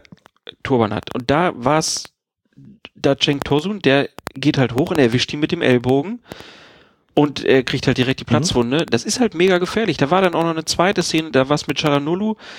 Ich weiß nicht mehr, wen der von den Kroaten erwischt hat, aber der lag halt auch richtig, weil dem das richtig wehgetan hat. Das, diese Ellbogengeschichte ist halt einfach eine, wir haben da ja oft drüber gesprochen, dass Schiedsrichter das viel abpfeifen und man sich dann teilweise fragte, warum wird das denn so abgepfiffen? Die Leute können da doch nichts für und so. Als Spieler musst du halt auf deine Arme im Luftein Lufteinsatz besonders achten. Und wenn du deinen Gegenspieler damit weghaust, dann kannst du auch nicht immer damit begründen, naja, ich gehe doch zum Kopfball hoch. Es ist halt gefährlich. Es ist einfach gefährlich. Du musst die Gegenspieler auch schützen, finde ich. Und Klar. das ist Aufgabe des Schiedsrichters. Und da ist es dann auch egal, ob das nach 40 Sekunden passiert oder nach 10 Minuten. Kedira hätte hier aus meiner Sicht die gelbe Karte kriegen müssen. ist definitiv eine Sache, wo du, wo du Argumente, jede Menge Argumente für dich hast. Gibt auch mehr Argumente dafür als dagegen. Ich weiß, warum der Schiedsrichter sie nicht gezeigt hat. Ich kann es auch aus, seiner, aus Gründen seiner, seines taktischen Ansatzes verstehen, dass er sie nicht gezeigt hat. Er würde mit Sicherheit argumentieren, Blickrichtung geht zum Ball, Einsatz war nicht ganz so schlimm, nicht ganz so gefährlich wie bei einer Situation, wo er sagt, da habe ich überhaupt keinen Spielraum mehr, hat ihn sich also hier noch, hat ihn hier noch gegeben, gesehen. Taktisch verstehe ich das. Regeltechnisch und auch mit Blick darauf, was du sonst gesagt hast, muss man sagen, hätte, wäre ja eigentlich die gelbe Karte schon tatsächlich fällig gewesen. Dass man sie hätte vertreten können, darum müssen wir überhaupt nicht diskutieren. Ja. So fängt man eigentlich auch ein Spiel nicht an. Als Spieler, Genau. wohlgemerkt. Und es, Es ist, ist ja dann so, in, in der dritten worden. Minute kommt dann halt ja. Mhm. direkt die Szene, wieder Kedira, ähm, der, der ähm, schnappt sich den Milik da im Mittelkreis mit einem taktischen Foul. So. Jetzt kann man natürlich sagen, ja, dann hätte der Körper sich da unter Druck gebracht und Mhm. dann hätte er den, nach drei Minuten hätte er eine gelb-rote Karte gehabt. Da muss man sagen, ja, klar, ist für einen Schiedsrichter auch nicht toll, wenn er so früh einen runterschicken muss, aber es wäre dann so gewesen und der Kedira hätte dieses taktische Foul vielleicht auch gar nicht begangen. Das muss man immer dazu sagen, wie verhält sich ein Spieler, der schon verwarnt ist? Geht er denn in so einer Situation überhaupt hin? Ja oder nein? Klar, theoretische Gedankenspielerei. Auf der anderen Seite spricht nicht wenig dafür, dass er den dann laufen lassen hätte, einfach weil ihm klar gewesen wäre. Und auch da muss man sagen, mit Blick auf die Linie bei der Europameisterschaft, in der taktische Fouls sehr konsequent geahndet wären, wäre er möglicherweise weggeblieben. Auch ein Argument, ganz klar, dass hier natürlich dann endgültig fällig gewesen ist, darüber müssen wir überhaupt nicht diskutieren. Da hat Kedira ja schon ein übervolles Maß im Grunde gehabt, darum hat er gebettelt, Ja. die Verwarnung dazu bekommen. Da hat auch noch nicht viel gestimmt am Anfang, insbesondere in seiner Justierung noch nicht. Aber nochmal, da hat sich die Linie der EM gezeigt, eine EM, die bei, eine Linie, die sich bei, ähm, die bei den Spielern und ich behaupte auch bei, bei vielen Medienvertretern, bei vielen Zuschauern, vielen Fans auch durchaus die Linie akzeptiert ist, wie die Schiedsrichter das da machen, dass sie eben Wert darauf legen, das Ding so lange wie möglich, wie möglich, wie irgend möglich und vertretbar mit ihrer Persönlichkeit regeln, sprich mit Ermahnungen. Da kann man übrigens auch noch argumentieren, bei dem Ding in der ersten Minute hätte Kuipers, wenn schon, dann auch ein bisschen heftiger ermahnen sollen. Mhm. Er ist da relativ moderat vorgegangen. Der hätte eigentlich zusammengestaucht gehört, Ja, der Kedira. ja. Muss schon sagen, Kollege, schon, 40 ne? Sekunden gespielt, im Grunde sind sie jetzt schon fällig. Ja, ja. So, stattdessen war das sehr maßvoll, da, das kann man in jedem Fall kritisieren. Aber nach drei Minuten, klar, da gab es dann endgültig keine, kein Vertun mehr. Am Ende des Spiels stehen dann sechs gelbe Karten, allein fünf davon gab es für taktische Fouls. Bei manchen, beispielsweise ähm, bei der gelben Karte für Özil, bestand das Vergehen sogar nur aus einem ziemlich leichten Kontakt. War Kolpers aus deiner Sicht da ein bisschen zu streng oder gibt es womöglich andere Erklärungen für diese ungewöhnliche Häufung von Karten wegen des bestimmten Vergehens? Also kann es sein, dass das sogar eine Anweisung ist, dass man da besonders darauf achten soll, taktische Fouls klarer zu unterbinden und halt auch mit gelben Karten zu fahren. Man hat ja auch so das Gefühl, der hat jetzt gepfiffen, der pfeift das, weil es ein taktisches Foul ist, er muss jetzt auch gelb geben. Die Erklärung ist nochmal sehr wichtig, weil da, glaube ich, auch ein Missverständnis besteht. Das gestern gemerkt an den Reaktionen, die es auf Twitter gegeben hat, nachdem ich so die eine oder andere Karte da auch verteidigt habe. Weil es dann hieß, dann ist das doch nicht mehr mein Sport und das ist doch, äh, kann und doch es nicht sind, sein. Es sind gelbe Karten gegen deutsche Nationalspieler. Also es geht gar nicht. Und dann von einem, von einem Holländer, der sich noch nicht mal für die EM qualifiziert hat. Alex, da musst du auch die Twitterati mal verstehen, ne? Gut, aber ich weiß, worauf du hinaus willst. Ja, ja. Ja, das Leben ist manchmal nicht leicht. Nicht Mhm, leicht. mhm. Nein, also in solchen Situationen muss man ja eben ganz klar sagen, es geht ja gar nicht um die Heftigkeit des Fouls, sondern es geht um die Tatsache, dass sie unsportlich sind, dass eben ein aussichtsreicher Angriff verhindert oder unterbunden werden soll. So steht es in den Regeln geschrieben. Das ist quasi die Umschreibung eines taktischen Fouls und dafür genügen eben manchmal Kleinigkeiten. Mit Tobi Altenger gestern auch über Twitter kommuniziert. Der sagte zum Beispiel beim Foul von, von Özil, sagt er, das ist mir zu wenig für einen Pfiff. Klar, wenn das pfeift, ist es taktisch und gelb, aber es reicht mir nicht für einen Pfiff. Finde ich, kann man in jedem Fall drüber diskutieren. Vielleicht für die, die jetzt nicht so oft zugehört haben, Tobi Altenger ist Regionalliga-Schiedsrichter. War Regionalliga-Schiedsrichter, Genau. Äh, und war ja auch schon mal zu Gast im, im Podcast und mit dem hast du dich, auch Schiedsrichterlehrwart im Fußballkreis Köln ja, mit dem hast du halt diskutiert. äh, Mitarbeiter der diese Szenen Schiedsrichterzeitung, auf- ganz auf, genau. Auf, auf Ja. Twitter. und jemand, bei dem ich auch ab und zu mal an der Linie mitfahren darf. Genau. In die Verbandsliga beispielsweise, mit dem hatte ich drüber gesprochen. Danke nochmal für den Hinweis, genau. Die anderen Gründe, also da fallen mir so zwei, zweierlei fällt mir dazu ein. Das eine ist schon kurz angedeutet. Es fällt auf, dass taktische Fouls bei dieser Europameisterschaft sehr konsequent geahndet werden. Anders als bei der WM. Ja. Erinnern uns, da war ja, haben wir alle davor gesessen vor der Glotze und gedacht, was machen die da? Ja, ja. Bis wir rausgefunden haben, Busaka hat es ausdrücklich so angeordnet. Möglicherweise hat Colina das genaue Gegenteil getan und gesagt, Jungs, nicht so wie vor zwei Jahren, konsequent dagegen vorgehen. So auch, auch das findet Zustimmung, auch das findet Akzeptanz. Und da vergnügen eben manchmal schon Kleinigkeiten. So, und der zweite Punkt, den ich mir überlegt habe, der könnte eben dann doch damit zusammenhängen, dass sich Kolpers auf so ein Spiel auch vorbereitet und weiß, wie beide Mannschaften spielen. Aus dem Kopf zitiert, Benny Hövedes, ich glaube gestern Abend noch oder heute, hat gesagt, wir waren, und zwar ganz klar, dass die Polen jede Gelegenheit nutzen würden, um zu kontern. Wir waren extrem darauf fokussiert, diese Konter zu unterbinden. Jetzt nimm den Satz einfach mal wörtlich und dann weißt du vielleicht auch, warum Kedira nach drei Minuten so hinlangt. Wenn man auch noch guckt, wo, gerade in den, in den deutschen Fällen, es gab ja auch Polen, die gelbe Karte für taktische Fouls bekommen haben, zwei an der Zahl in dem Fall.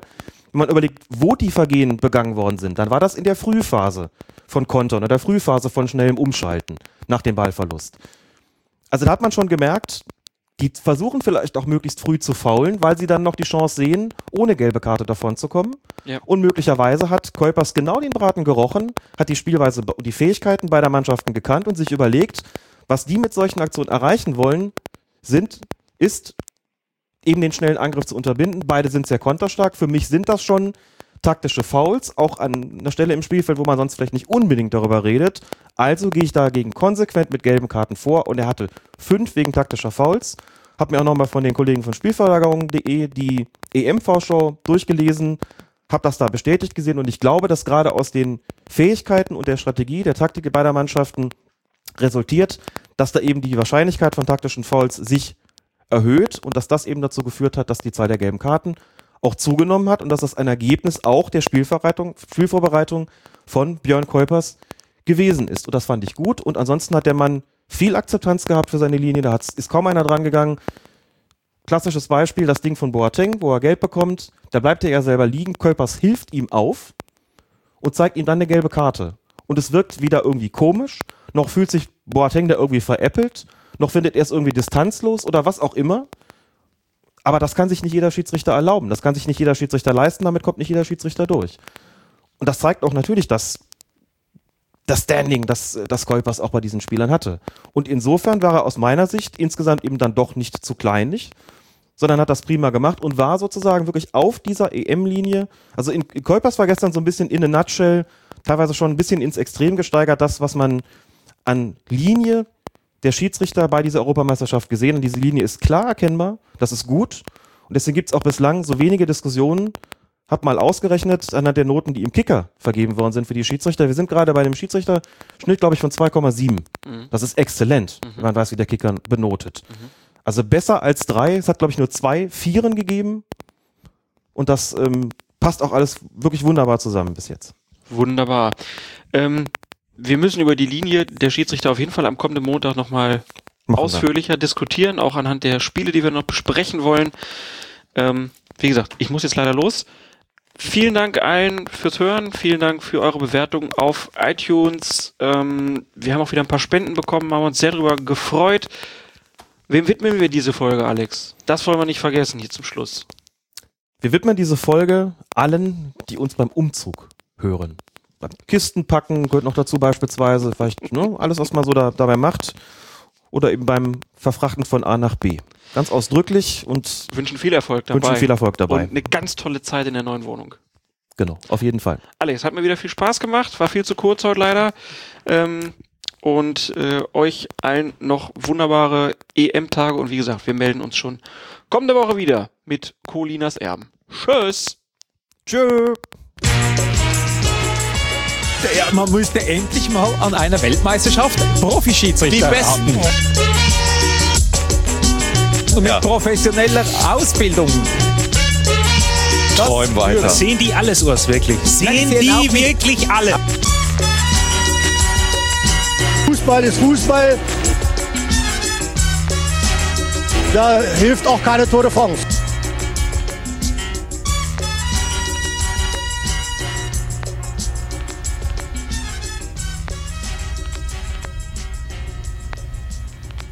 Einen wunderschönen guten Tag. Mein Name ist Klaas Riese und ich begrüße ganz herzlich an meiner Seite den Mann, der sich sogar mit dem Präsidenten des 1. FC Köln anlegen kann. Alexander Alex Feuerherd.